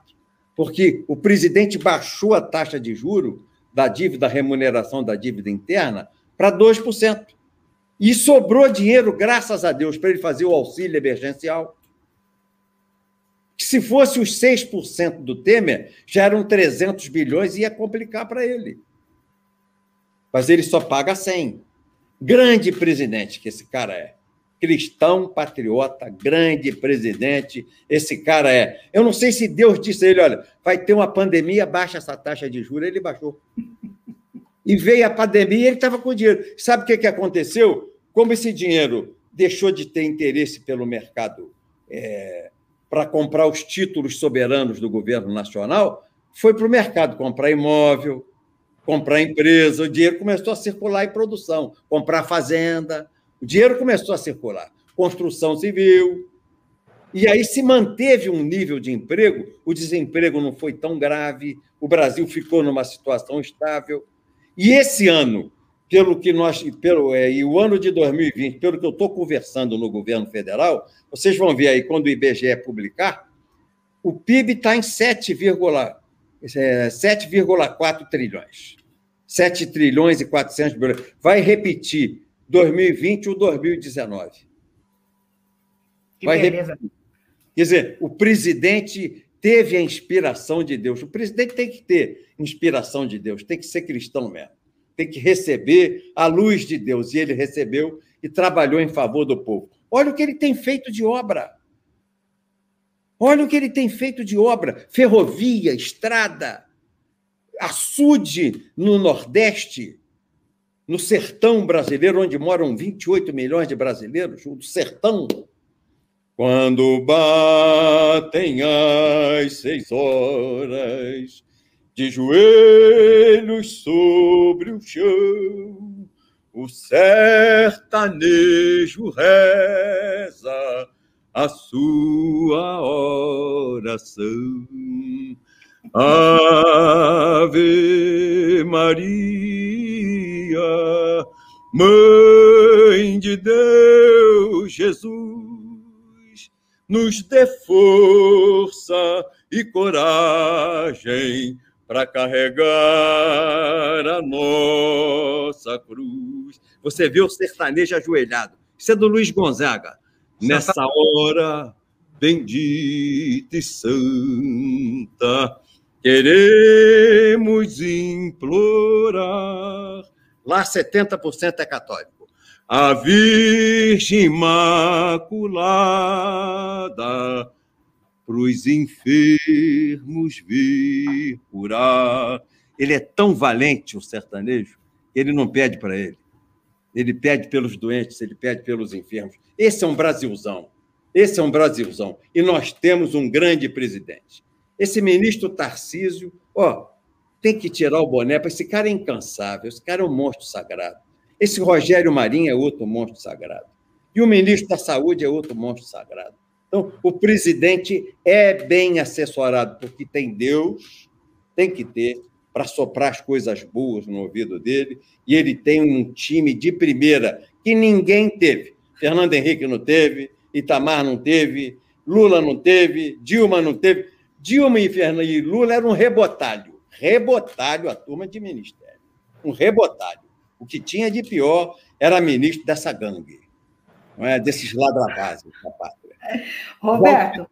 Tem homens sérios, tem militares sérios, economistas sérios. Pena que nós perdemos Van Traub no Ministério da Educação. Pena. Eu quero falar dele, Roberto. Ah, ele ia dar uma limpada naquela cachorrada. Ah, meu Deus. Que pena. Ei, Roberto, deixa eu perguntar dele, já que você falou dele, a minha pergunta é exatamente isso. Está tendo um movimento aí para o Weintraub ser governador do estado de São Paulo, se candidatar. Opa. É, tem várias redes sociais aí, páginas. Weintraub, governador de São Paulo em 2022. Estou no bolo. Olha, então, vamos lá. Vamos a duas perguntas. Primeiro, o que, que você acha dele ser governador, né? Ser candidato? Não pode haver nome. Segundo, o PTB está de portas abertas para ele, porque, afinal de contas, ele ainda não tem partido tapete verde e amarelo para ele. Opa! No PTB eu queimei os tapetes vermelhos, não tem mais, só tem o tapete Sim, é, verde. verde e amarelo, claro, fica mais é, bonito. Tapete verde e amarelo, aberto, esticado no chão para ele, a hora que ele quiser. É? Você acha que ele vai ser um bom governador? excelente, um grande gestor, homem de coragem, culto, preparado, patriota, cristão. Hum, vai dar um show, vai ser um grande ministro. Você sai do érebo, do abismo, e tem um governo cristão. Você troca do potestado e do principado do inferno, os homens de Lúcifer. Aquilo ali Aquilo ali é a gaiola das loucas. O demônio loucas. da calça é apertada. Não, o governo de São Paulo é a gaiola das loucas. O governador, o vice, um monte de secretário, Vige Santa, que a fome era. O prefeito também, o prefeito também é péssimo. Nossa senhora, o prefeito também é suspeito. É suspeito. É, a, a o negócio é uma ditadura gay em São Paulo, uma coisa do. É uma coisa assim assombrosa é governador, é vice, você. Tá bom, amor, não estou exagerando. Ela só vem ali e diz: meu filho, calma, ela fica ali em pé na porta. Eu estou calma, amor, não estou falando muito, não. Tá bem. Prometo. A ditadura da calça apertada, vamos falar Porém, assim. prometo solenemente ser o marido exemplar. Pronto, amor, eu não vou falar mais. Mas que coisa horrível que aquilo lá, meu Deus. É a gaiola das loucas. Parece o Itamaraty. Uh, falei bobagem. Aparece o Ministério das Relações Exteriores. Meu Deus do céu. Eles gostam bastante dessas profissões, eu não sei porquê. Não sei, não sei que atrativo eles têm, mas que turma, 80% ali. Nossa Senhora. É bravo. É bravo. É verdade, quinta é verdade. coluna, quinta coluna, e todos eles eu olho com suspeita. São os quinta coluna danada. Eu olho com suspeita. E tem e você, para 22, você vem, senador? Se o presidente vier, se o presidente vier para o PTB, eu não vou candidatar a nada. Porque presidente de partido, como candidato a presidente dentro do partido, tem que andar com o presidente. Roberto, eu vou amanhã para o Amazonas, eu tenho que ir um dia antes. Claro. Chamar o, o, a base evangélica, chamar a base do partido, juntar todo mundo, vamos para vamos o aeroporto, o homem está chegando, o presidente está diante. Articulação, quem são os partidos com quem, com os quais nós vamos nos articular, com quem, com que pessoas com quem nós vamos nos articular. Então, eu tenho que ir um dia na frente. Não dá tempo de eu fazer uma campanha para mim. Eu tenho que fazer a campanha do presidente ao lado do presidente. Eu sou aquela, aquele, aquele soldado da sapataria, né, que vai passando a, aquele, aquele identificador de mina no solo minado, né? Sapataria, soldado de sapataria, né? Aqui tem mina, desencarava. Tira essa mina aqui, limpa a pista para o presidente passar. Se ele vier, não estou candidato. Mas não sei, se ele não vier, eu penso numa candidatura para federal para ajudar o partido aqui no Estado. Porque eu já fiz pesquisa, eu sobro para três. Estou sobrando para três aqui no Estado do Rio. Então, eu penso em sair federal e eleger aqui uma bancada de cinco federais. O PTB deve fazer entre 35 e 40 sem o presidente. Faz com a estrutura que está construindo hoje.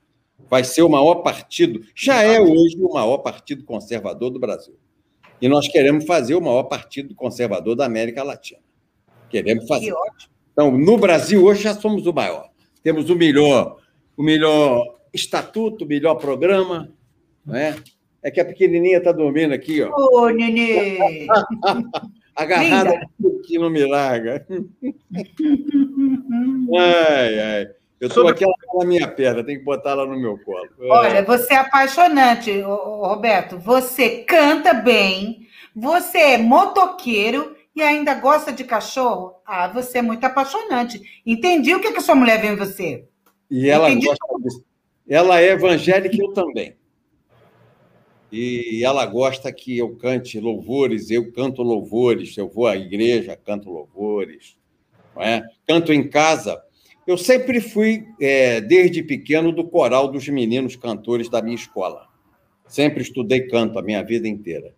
E eu mantenho isso vivo. Eu todo dia trabalho, faço um trabalho de 20 minutos, meia hora de aquecimento de corda vocal, vocalizo, não é? faço as escalas, não é? eu tenho extensão, eu tenho uma grande extensão vocal, eu sou barítono mais para baixo, mas eu chego a notas agudas bem elevadas, então eu trabalho e depois canto duas, três, quatro músicas, canto louvores, e a minha mulher adora que eu faça isso. E eu tenho um professor, que é um rapaz aqui de Três Rios, que é espetacular.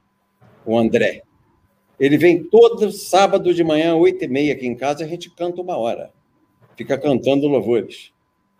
Na quinta-feira eu presenciei lá no aniversário do nosso amigo em comum, pastor Leomar, e tem uma pergunta. Foi aluno de meu pai em Petrópolis. Isso, foi aluno do seu pai. Leomar foi aluno de meu pai e colega de Ronaldo, meu irmão caçula.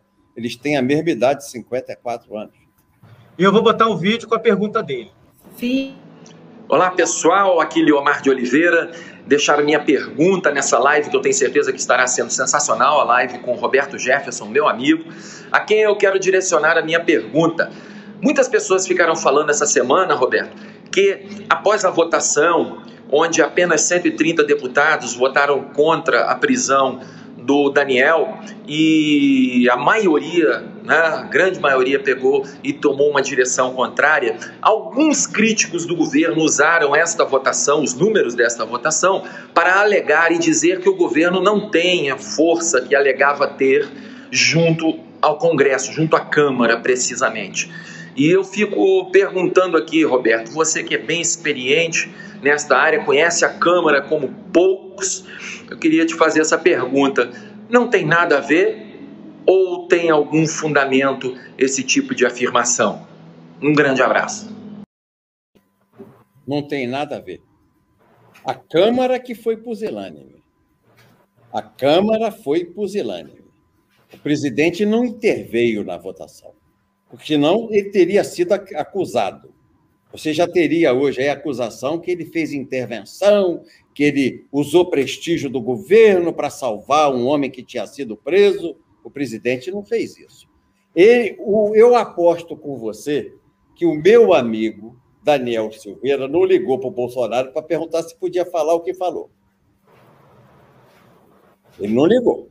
Ele falou o que ele, ele falou. Eu conheço, é meu amigo do clube de tiro. Eu também tenho uma outra coisa que eu amo: atirar.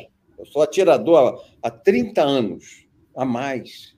Eu atiro, eu estou com 67, eu atiro desde os 20, então eu atiro há 47 anos. Eu, aos 17 anos, já tinha a minha primeira arma, uma pistola Pietro Beretta Gardone VT 765, 1957. Eu, aos 17 anos, tinha. É. E, o, e, o, e o Daniel aqui em Petrópolis, porque eu sou o único sócio benemérito do Clube de Tiro de Petrópolis, pela minha vida como atirador no clube, e eu ajudei bastante esse clube querido aqui, que é o Clube de Tiro de Petrópolis. E o Daniel frequenta o clube. Eu conheço bem o Daniel. Ele não pergunta nada para ninguém. Cristão, honrado, correto, mas é um homem é, de temperamento forte e de colocações fortes, como eu sou. É? Então, se eu for preso amanhã aqui, que o Xandão mandou aqui me prender, eu não vou ligar para o Bolsonaro para incomodar o Bolsonaro, é problema meu. Aí vai, pô, não ajudou o Roberto, o cara que bota o peito na frente, vai ajudar como? Comprometendo o governo? Não pode. Então o presidente não julgou, não julgou. A Câmara é que tinha que ter essa responsabilidade. Eu, quando era moleque, que brigar, um dia eu cheguei em casa, tinha apanhado na rua, cheguei em casa choramingando. Nós morávamos na Washington Luiz, lá em Petrópolis, do lado do Corpo de Bombeiros. Papai estava em casa falou: o que foi? Aí eu apanhei na rua, apanhou. É. Falou: então tu volta lá e bate no cara que te bateu. Que se você voltar aqui em casa chorando de novo, eu te corto na cinta. Vai lá, tire isso a limpo. E eu fui lá e tirei a limpo e briguei. Voltei todo estourado, mas estourei o cara também. E falou: aí tá bom você assuma a responsabilidade dos seus atos. Não quero mais que você chegue em casa chorar, me engano, porque brigou na rua e apanhou na rua. Você tem que bater, ou não se meta. O homem que não quer saber o seu tamanho não se põe a medir. Quem não quiser conhecer o próprio tamanho não se põe a medir. Não deve ser medido. Aí eu nunca esqueci essa lição do meu pai. Então, que, que o Bolsonaro tem com isso? Absolutamente nada. O presidente não tem nada com isso. Ele não interveio, meu pastor Leomar, que estudou com papai e conhece papai. Você sabe, ele era o Robertão, aquele professor com aquele vozeirão duro, austero, firme. O, o pastor Leomar sabe bem que era o meu pai. Estudou com papai, lá no colégio de papai, o EPA. Era do papai e do professor Gil Mendes, o colégio. Dois professores, donos do colégio EPA, Educandário Professores Associados. Grande escola. E o meu pai, um grande homem, que Deus o tenha à sua destra. Então é isso. Bolsonaro não podia intervir, a Câmara que tinha que ter resolvido essa briga. Tem que apanhar de cinta o presidente da Câmara, de cinta. Tem que tomar uma coça. A dona Mofada, o Mofato, a dona, a dona Mofada tem que tomar uma coça de cinta, porque o que eles fizeram foi um papel terrível. Eles, os próprios deputados, que tinham que zelar pela instituição, enterraram a instituição de cabeça para baixo. Mas isso pode azedar essa aprovação dessas reformas, tanto administrativa, todas essas que a gente falou? Esse fato pode azedar esse clima de que parecia que o presidente ia começar a aprovar tudo, passar um rolo compressor dentro do, do Congresso? Mas o presidente não perdeu a base de apoio para as reformas. Ele não perdeu a base de apoio para as reformas. Né? Vamos esperar que as reformas passem. O povo, esse povo que votou aí por covardia à prisão, porque tem rabo preso, não é cotó. É diferente. A reforma é uma coisa. Não implica em confrontar o Supremo a reforma é, administrativa, não implica em afrontar o Supremo a reforma tributária, é, fiscal, não implica. Mas votar em alguém que bateu no ministro do Supremo implica em confrontar o Supremo. E ali você teve 364 covardes presididos por um covarde. Isso que aconteceu. 364 covardes presididos por um covarde votaram pela manutenção da prisão do, do, do heróico, do, do preso político, do heróico preso político, que é o deputado Daniel Silveira. Eu posso não concordar com as expressões que ele usou, com o palavreado que ele usou, mas é um homem honrado, um grande deputado, um homem sério, corajoso, patriota, brasileiro, cristão, valente, valente. Quer dizer, um cara espetacular. Mas aquela turma de lá tinha medo até do porte físico dele, é um homem muito grande, muito forte. E eu penso que muitos daqueles, daqueles deputados deviam ter um pouco de inveja dele, um pouco de temor dele. Eu até ouvi discursos assim, um homem grande daquele assustava a gente. É, tem essas coisas, né? Tem essas coisas. O presidente não perdeu, não. O presidente não perdeu é, a sua densidade, não. Nós vamos botar agora na alça de mira esse, esse Arthur Lira. Esse está na alça de mira. Nós já ligamos aqui a mira ótica para ele, a Red Dot e vamos botar ele na alça de mira. Eu agora estou com ele na luneta. Eu vou olhar todo passo que ele der, tudo que ele disser. Eu já não gostei da entrevista dele ao Globo ontem. Me parece que ele quer mandar no orçamento. Ele está querendo transformar o orçamento numa peça de interesse dele do legislativo. como presidente da República. Eu não gostei da entrevista dele ontem. Fiquei falei, ah, malandro. Tinha que ter sido a Tereza Cristina. Nós tentamos, a, a ministra da Agricultura, essa que teria que ter sido a presidente da Câmara, honrada, correta, uma mulher séria, trabalhadora, cristã, honesta, por princípios honesta, né? corajosa, teria sido a primeira mulher a ser presidente da Câmara, mas botar o Arthur Lira, eu falava de ele foi lá no PTB falar comigo, não, que eu vim aqui pedir teu voto. Você sabe, papai, o Bill foi teu colega, deputado, teu pai é meu amigo, foi deputado. Eu quero te pedir, eu digo, não precisa me pedir. Eu vou conduzir o PTB para votar para você, porque o presidente Bolsonaro me pediu. Não é porque você está me pedindo. É porque o presidente. Tem uma diferença, né? Eu oh. voto em você porque o Bolsonaro me pediu. Não voto em você porque é você. Ok? Eu disse isso a ele textualmente. Minha palavra não faz curva, eu não tenho esse hábito de fazer curva na palavra. É meu. A palavra é reta. E eu disse a ele aqui, o Arthur, eu voto porque o presidente me pediu. Já me pediu para botar o PTB para votar contigo. E eu vou botar o PTB para votar contigo. E foi assim que nós fizemos. Mas ele está, ó. Ele falou que quer desvincular 100% o orçamento. Pois é, para manipular, né? Para vincular é que... a ele, talvez não. Como é que ele desvincula aqueles 50% que são a margem de operação do presidente da República? Como é que ele vai desvincular as receitas da União que são operadas diretamente pelo presidente da República? Ele vai para uma trombada. Ele vai para uma trombada com o presidente. Ele vai querer bater a carteira do presidente? Está lá no Globo, eu vi. E já escrevi no meu Twitter. O Arthurzinho, Tutuca. Ô, Tutuca, tô de olho em você. Tô de olho em você. Verdade. É, tem que ficar esperto. Tô de olho no Tutuca. Tô de olho no... Voltando ainda sobre a questão de manifestação, nós discutíamos antes de começar a live entre nós aqui, esperando aquele problema do acesso, é, a falta de. Você já falou um pouco disso, que o povo está tá cansado, está querendo ver realmente ação, mas não falta um líder, alguém que convoque o povo para voltar a ir, a ir, às ruas, já que o Bolsonaro, ano passado, quando ele esteve na frente lá do. É, frente lá do, do, do, do, numa manifestação, em frente ao exército, dia do soldado, a imprensa o criticou demais e a partir daquilo ele meio que tirou um pé. Não falta alguém para capitanear esse movimento de, de volta às ruas?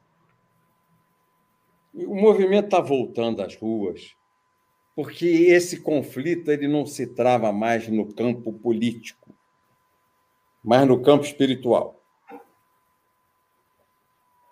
Esse movimento ele não é mais a luta do PTB contra o PT, do, do, do, do PRTB contra o PSB, do PSC contra o PDT, não é isso mais. Não é isso. Não é isso. A luta que se trava está em Filipenses. É do bem contra o mal. Está no campo espiritual. São os homens que têm, que têm. O escudo de Deus é que vão ter que defender a sociedade. Porque há uma cristofobia para demolir a nossa civilização cristã. Para que entre aqui um partido político autoritário a oprimir o povo do Brasil, como é agora na Argentina, é na Venezuela, é em Cuba, é na China, é na Coreia do Norte. Você repare que eles querem fazer o quê? Ideologia de gênero, aborto, gaysismo, sapatismo, tudo isso é promovido. Isso é para afetar o quê? A família. Julgando o filho contra o pai e tentando destruir a igreja. Repare que há ministros no Supremo, o Faquim. Ele quer punir o excesso de religiosidade. O crime de religião. Falar em Deus é crime. Porque ele é, ele é comunista, ele é ateu, ele é satanista. Então, ele quer proibir a igreja, porque ele sabe que a igreja é a fortaleza que impede que a doutrina marxista permeie a sociedade. Quem é que segura? Quem é o anteparo? É a igreja cristã. Porque a igreja cristã doutrina a família cristã. E onde há Deus não entra o comunismo. Em qualquer camada da sociedade. A igreja impede que é a fortificação. Quando a gente via aquele filme do Velho Oeste, os fortes eram feitos e as famílias ficavam dentro do forte na conquista do caminho do Pacífico, na costa, na costa oeste americana, as famílias moravam dentro do forte, porque os índios matavam as famílias que estavam do lado de fora. Até ter estabilidade e as forças armadas americanas darem proteção às famílias para construírem as suas fazendas, as suas lavouras, mas ficavam no forte. E a igreja é isso, é a fortificação. Ela impede que o mal chegue à família. E nós estamos vendo aqui no Brasil claramente. Paraíba, agora, o secretário de saúde mandou fechar as igrejas. O governo é do PSB, um governo corrupto que vem de um governo extremamente corrupto, corrupto, ladrão, desonesto, para outro governo corrupto. E a primeira medida que ele fez agora, no recrudescimento da pandemia chinesa, chinesa, chinesa, do Partido Comunista Chinês. Essa doença vem da China, do Partido Comunista Chinês, de Wuhan, foi feita no laboratório para fazer isso com o mundo que nós estamos assistindo agora. a vacina da doença chinesa, o secretário de saúde lá, que é comunista, já mandou fechar as igrejas. Ué, mas os ônibus continuam circulando, os trens continuam circulando, os mercados continuam abertos. Como é que fecha a igreja? Por quê? Por exemplo, nós fomos quinta-feira à igreja, lá em São Cristóvão. Uma cadeira sim, uma cadeira não. Uma cadeira sim, uma cadeira não. E a igreja estava cheia. Tá certo o que eu estou falando? Vai fechar a igreja por quê? Se está todo mundo com, com, a, com a máscara, está todo mundo resguardando a distância, pode ser que não, não houvesse 500, mas havia 250. E eles estão querendo fechar a igreja. Eu, eu entendo que essa luta agora se trata do bem contra o mal, da luz contra as trevas, do Altíssimo contra o Érebro, contra o inferno, contra o abismo. E são os homens de Deus que precisam vir para essa luta. Eu convoco, eu tenho convocado, isso eu tenho como missão, é um propósito de Deus que Deus me botou de pé. Me testou, eu passei aí momentos difíceis da minha vida no que toca à saúde. Lutei, lutei, lutei com a minha, com a minha gatinha do meu lado, com a Bíblia na mão, não desiste. Salmo 30, Salmo 23, mesmo que você caminhe no vale das sombras, Deus está do teu lado. Vamos, reage, cabeça erguida, vamos em frente. E eu, cinco cirurgias. Abri cinco vezes com cinco recidivas de um câncer de pâncreas. Estou aqui, não tenho mais nada, acabou. Me dava uns 5%. O médico chegava, vai ter 5% de chance. 5%. Mas Deus me deu 100%.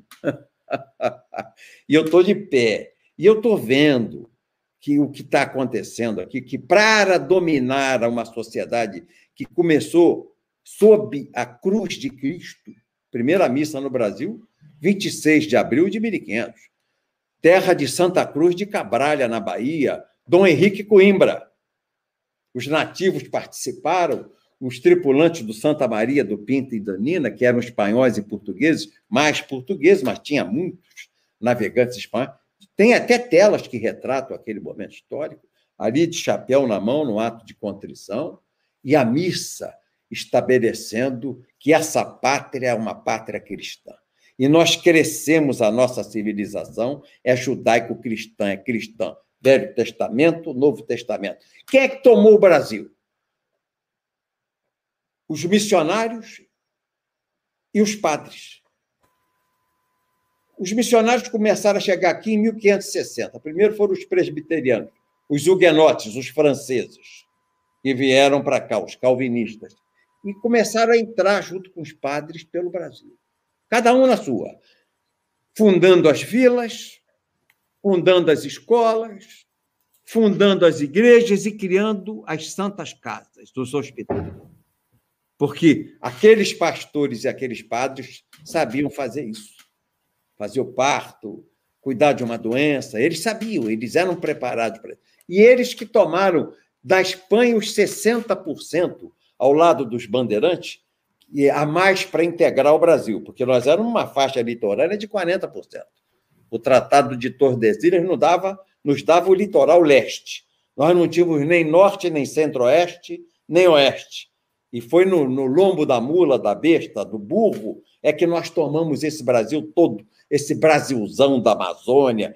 Por último, o Acre, que nós tomamos da Bolívia. Por último, o Acre. Fomos. E quem na frente? Os religiosos, que iam junto. Iam junto com aqueles homens que penetravam a selva. Lá estavam enfrentando mosquito, populações selvagens, animais selvagens. E fizemos um Brasilzão desse tamanho, que fala a língua portuguesa, crê em Deus, tem unidade de religião, unidade de língua, unidade de, de nacional. Olha aí, quem foi que fez isso? Essa civilização que nasceu sob a cruz de Cristo. Tudo nosso é baseado aqui no Velho Testamento. As leis não matar, não roubar, não cobiçar a mulher do pobre, do, do, do, do, do próximo, amar pai e mãe. Essas coisas nós aprendemos e nós pusemos aqui, ó. Tanto que a esquerda esquece essa, essa esquerda do Brasil, tem um preâmbulo aqui na Constituição que eu que eu faço igual faço na minha Bíblia. Preâmbulo, Constituição da República Federativa. Deixa eu pegar a bengala aqui, essa muleta. Ah, meu Deus. Nós, representantes do povo brasileiro, reunidos em Assembleia Nacional Constituinte, promulgamos sob a proteção de Deus. Aqui, ó. Sob a proteção de Deus, a seguinte Constituição da República Federativa do Brasil.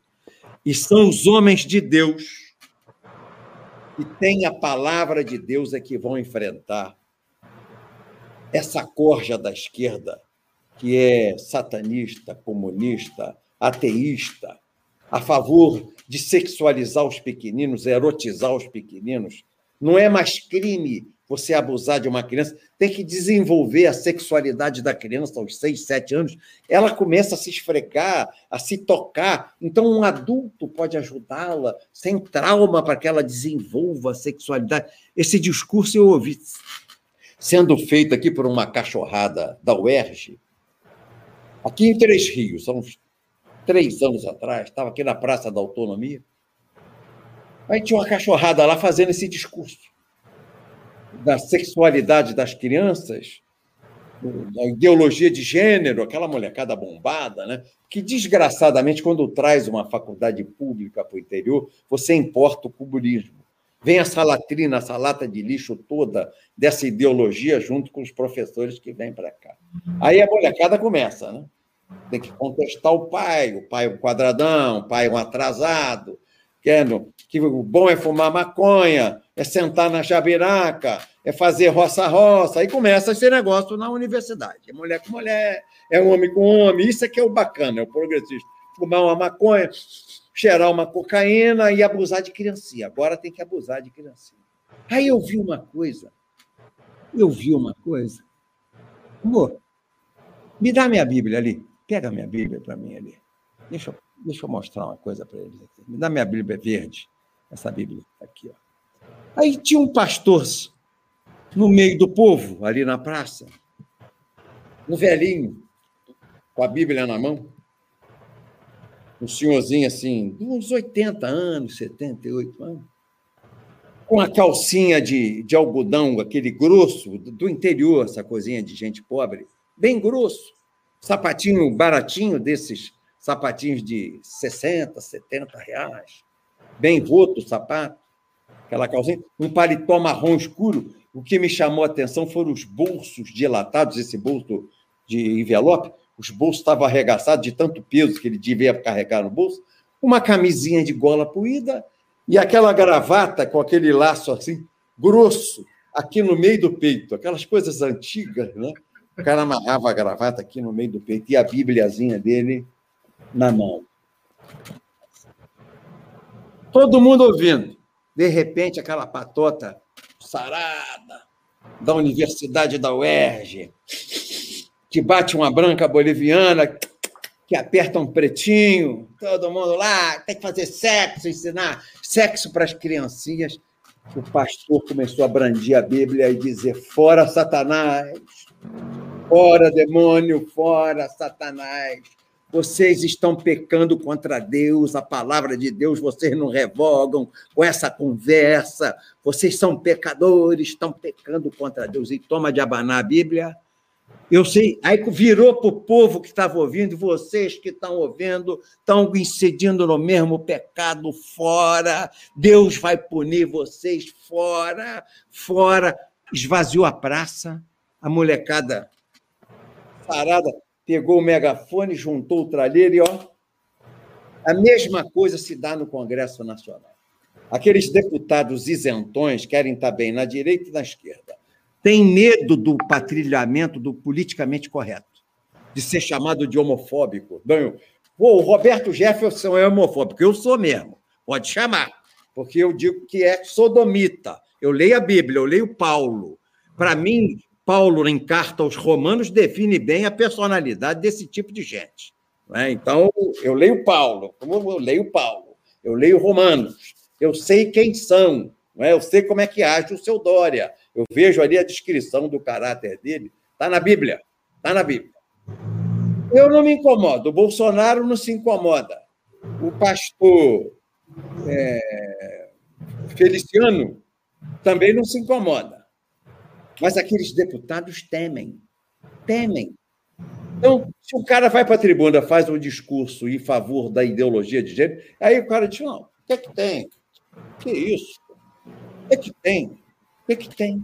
É um monte de isentão. O que que tem, o que que tem, o que que tem. É preciso uma bancada forte de homens de Deus naquela casa para virar o jogo. Porque Brasília, a Câmara dos Deputados, já foi criada para ser o inferno. O Congresso Nacional é o inferno, é o érebo, é o abismo, não tem luz. Nada floresce, porque não tem a luz de Deus. Não tem semente que seja fecunda na Câmara dos Deputados ou no Senado da República. Eu passei lá 24 anos, sempre fui um grande deputado, combativo, de direita, sempre enfrentei a esquerda. Mas eu chegava às 8 da manhã, aí quando eu apertava o meu relógio assim, 11h25 da noite. Eu não sabia se era dia, se era noite. É só luz artificial. Não tem luz natural, diferente da esplanada dos ministérios. O Palácio da Alvorada tem luz de Deus, o sol. O Ministério da Justiça tem. O, o Supremo Tribunal Federal tem. Todos têm luz. O, o Itamaraty, Ministério de Relações Exteriores, tem. Por que, que a Câmara dos Deputados e o Senado você tem que descer uma rampa assim? Sai naquela chapelaria, já é uma escuridão, já é o érebo, já é o abismo, não tem luz. Não tem luz. Você vai do anexo 4 para a Câmara dos Deputados, é um corredor de esteira rolante sem luz. Você vai para o corredor das comissões, não tem luz, é tudo artificial. Você senta na comissão de justiça, é luz artificial. Você senta no plenário da Câmara, a luz é artificial. Você vai ao plenário do Senado, é tudo luz artificial. Não tem luz de Deus. O Palácio da Alvorada tem, Palácio da Alvorada, o Palácio da Esplanada, Palácio do Planalto tem, todos têm luz, menos o legislativo. Então, só dá isso, é Rodrigo Maia, é Baturé, só dá isso, não adianta. Essa surpresa triste que nós estamos aí com esse cidadão que assumiu lá agora, o Lira, o Arthur Lira, dá isso. Dá a Magda Mofato, é isso que dá. Não há luz de Deus. Ali a semente não fecunda. Não há uma semente que fecunde e brote com a luz de Deus.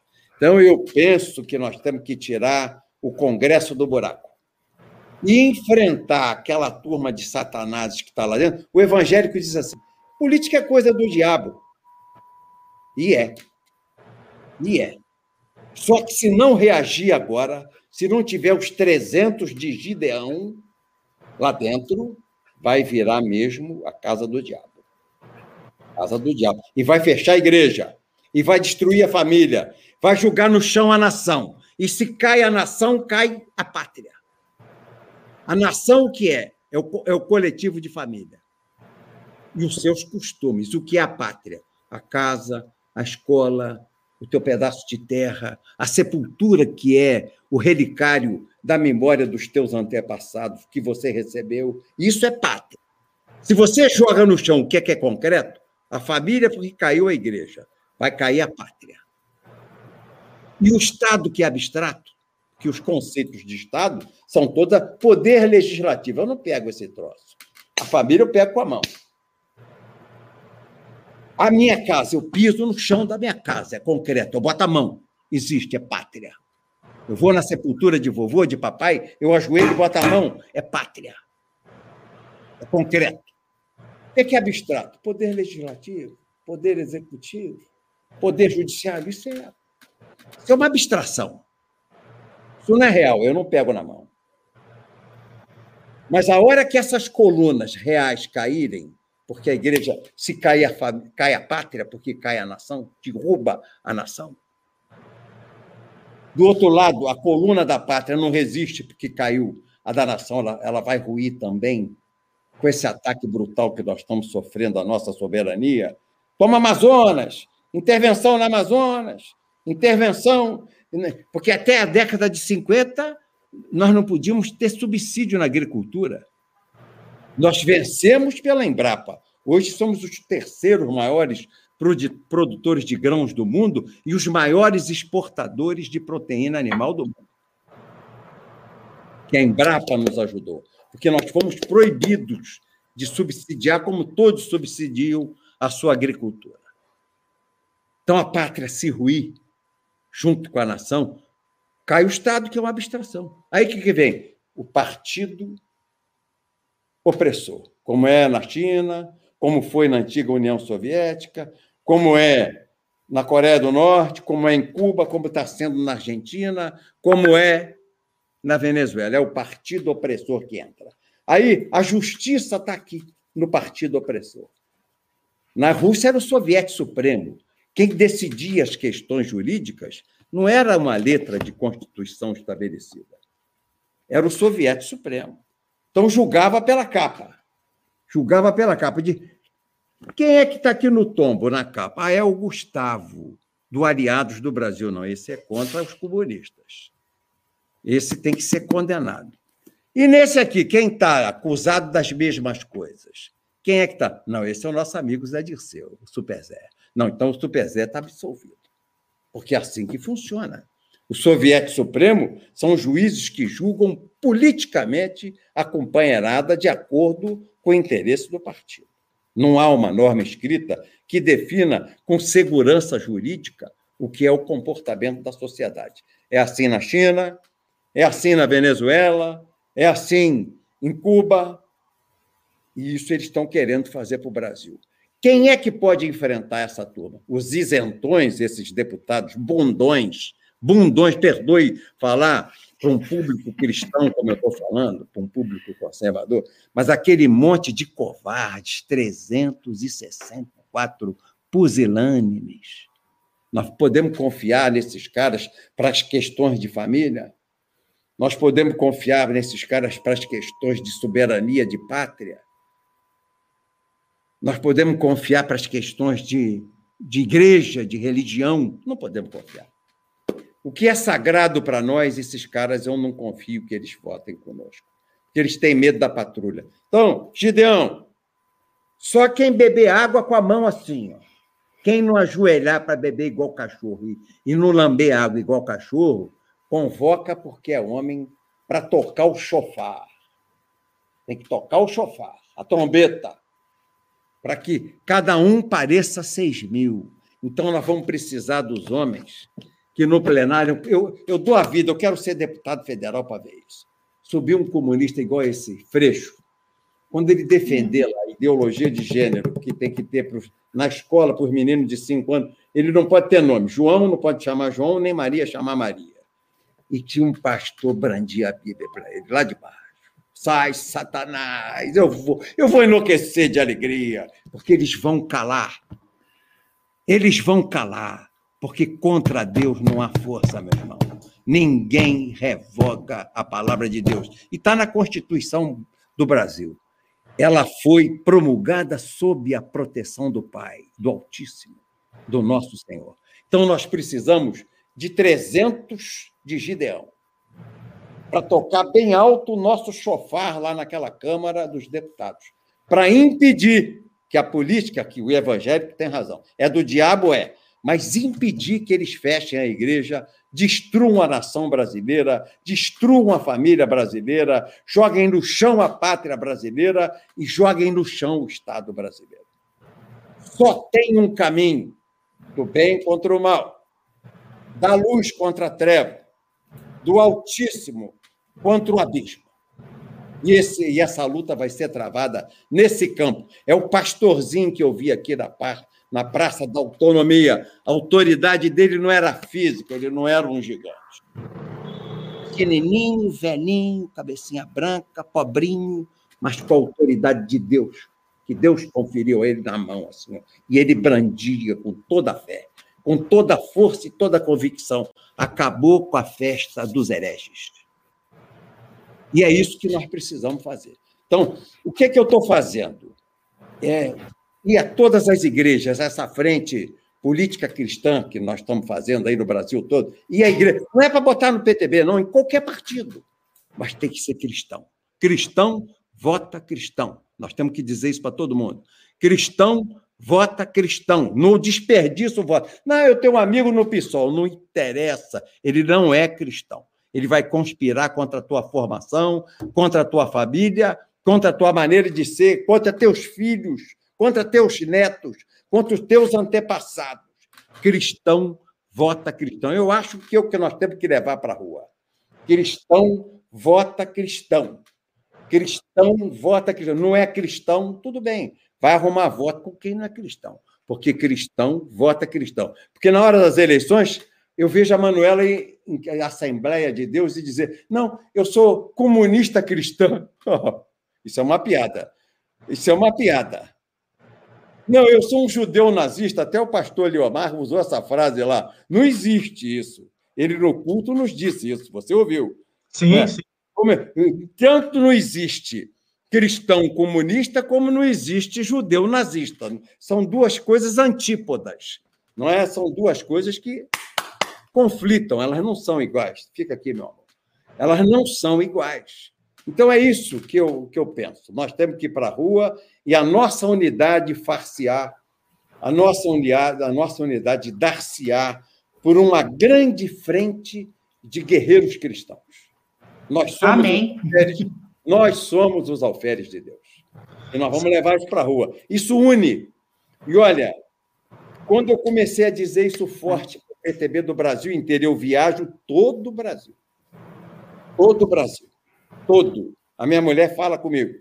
Nossa casa é o avião, né, meu filho? É o avião. Roraima, Rondônia, Amazônia, Rio Grande do Sul, Rio Grande do Norte, Ceará, Pernambuco. Nós estamos sempre. Bahia, nós estamos sempre no avião. É um fim de semana em casa e um fim de semana no avião viajando o Brasil.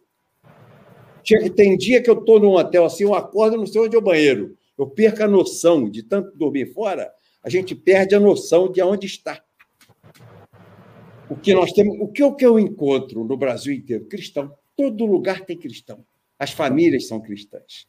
E aí a esquerda vai com essa conversinha safada que é cristão, é comunista cristão. Isso não existe. É que nem judeu nazista. Isso não existe. Isso não existe. Não é? Isso não existe. Então nós temos que acabar com essa mentira da esquerda. Nós temos que confrontar esses farsantes aí disfarçados, não é? o demônio fantasiado de cristão, que tem muito, e essa voz do pastor, a voz do homem de Deus, tem que ressoar forte. Os 300 de Gideão, 300. Quem bebeu na... água assim, pegou na palma da mão, trouxe na boca e bebeu. Esse é homem. Lambeu igual cachorro, não serve. Ajoelhou no chão para lamber, não serve. Pegou a, alma, a água na palma da mão e bebeu, são os homens selecionados por Deus para enfrentar essa grande batalha que se trava no campo celestial. E aí nós vamos vencer essa guerra. Nós não vamos permitir que os cristofóbicos nos vençam, que derrotem a nossa formação. A família que nós construímos, os conceitos, os valores, os amores, a caridade, a compreensão, o perdão, a relação familiar, a relação de amizade, a família de sangue, a família de afeto. Esses sujeitos não vão destruir. Muito menos esses 11 satanases que estão lá fantasiados de urubu no STF, que é hoje uma casa, é um poder paraestatal que decide contra a Constituição, rasga o que foi promulgado em nome e sob a proteção de Deus. Era isso que eu Infelizmente, temos que encerrar a live, duas horas e meia de live, nem parece que foi isso tudo. Eu queria agradecer demais a oportunidade da gente fazer essa live. Agradecer a Rafaela, que é a assessora né, de comunicação.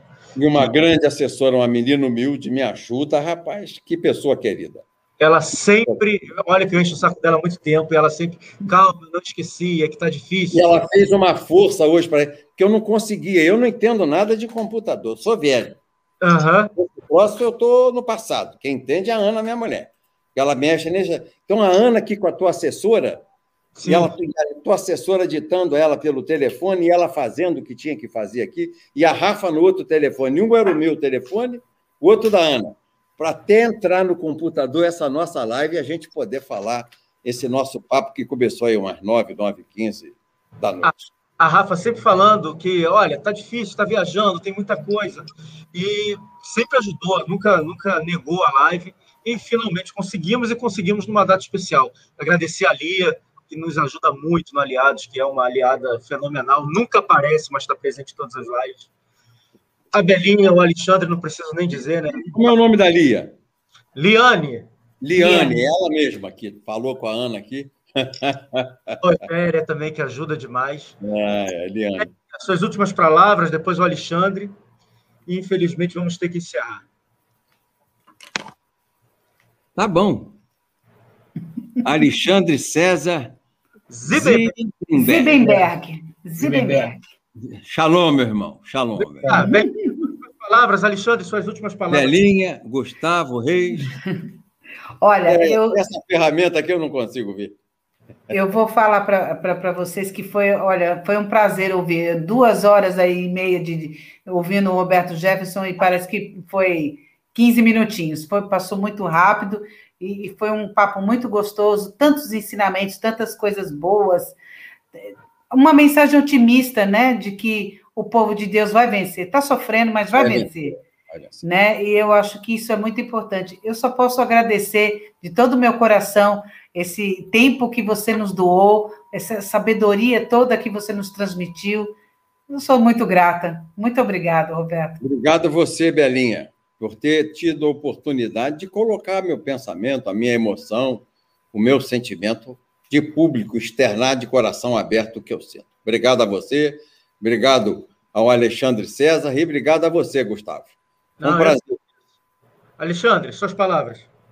Obrigado, doutor Roberto. Estou aqui, ó, com a minha arma poderosa também, para a gente enfrentar essa guerra. Eu já, já escuto as suas palavras desde que você, no Jô Soares, eu era criança, eu já vi as entrevistas antigas, isso aí deve ter muito tempo, mas é sempre é um banquete a gente aprender com você. Espero que mais pessoas é, possam ouvir. Hoje a gente estava com mais de 1.600 pessoas aqui na live é, ao vivo, mas isso tem que se multiplicar cada vez mais e, e, e, e mentes pensantes e, que tenham experiência na vida, na vida pública possam se comunicar com, com, com mais pessoas e que isso faça com que a gente possa, de fato, nas eleições do ano que vem, é, colocar lá isso que você falou, que a gente tenha 300, que se, isso, se a gente tivesse esses 300 lá, o Daniel Silveira não estava dormindo numa cela é, de forma injustiçada e tantos outros milhões de brasileiros sendo injustiçados no Brasil aí, é, por causa desses comunistas que chegaram no poder nos últimos tempos, mas eu não tenho dúvida que o povo de Deus vai prevalecer, e não só o povo de Deus vai prevalecer, como tenho certeza que o Brasil vai ser é, a nação é, que vai dar uma virada no mundo aí como o maior povo cristão é, do planeta. Eu acho que é isso que se desenha no, no, no, mundo. Não vai ser mais os Estados Unidos, já não é. É. eu acho que o Brasil, é sem dúvida, a Igreja de Cristo aqui, ela faz, faz a diferença. E não vejo o comunismo vencer. Vejo eles darem muito trabalho mas eles não vão vencer aqui, não. Aqui a gente não. vai vencer, tenho certeza não disso. Não Obrigado. Um abraço a Quero agradecer demais a oportunidade, como a Belinha falou, a doação do tempo, a aula que nós tivemos. É, espero que tenhamos deixado você à vontade para falar tudo aquilo que você desejava. Enfim, a gente procurou interromper o mínimo possível. Agradecer todo o pessoal do chat que nos acompanhou, é, esteve conosco, multiplicando, passando essa live vai virar podcast, essa live a gente vai fazer os pequenos trechos, botar na rede, porque a gente sabe que uma live muito comprida é difícil da pessoa ter tempo até mesmo de sentar e ver, mas trechinhos curtos, muitas mensagens positivas e importantes para o Brasil, nós vamos soltar a partir de amanhã. É isso. Agradecer a todos mais uma vez. Doutor Roberto, obrigado. Esperamos ter outra oportunidade em breve. E uma boa noite a todos. então, você gostou do conteúdo que apresentamos? Espero que sim. Você pode ajudar o Aliados Brasil Oficial. Contribua com o Aliados Brasil Oficial compartilhando o nosso conteúdo. e nos siga em nossas redes sociais: YouTube, Facebook, Instagram e Twitter. Lá você encontra os nossos perfis e pode compartilhar tudo aquilo que produzimos dentro das redes sociais. Até a próxima!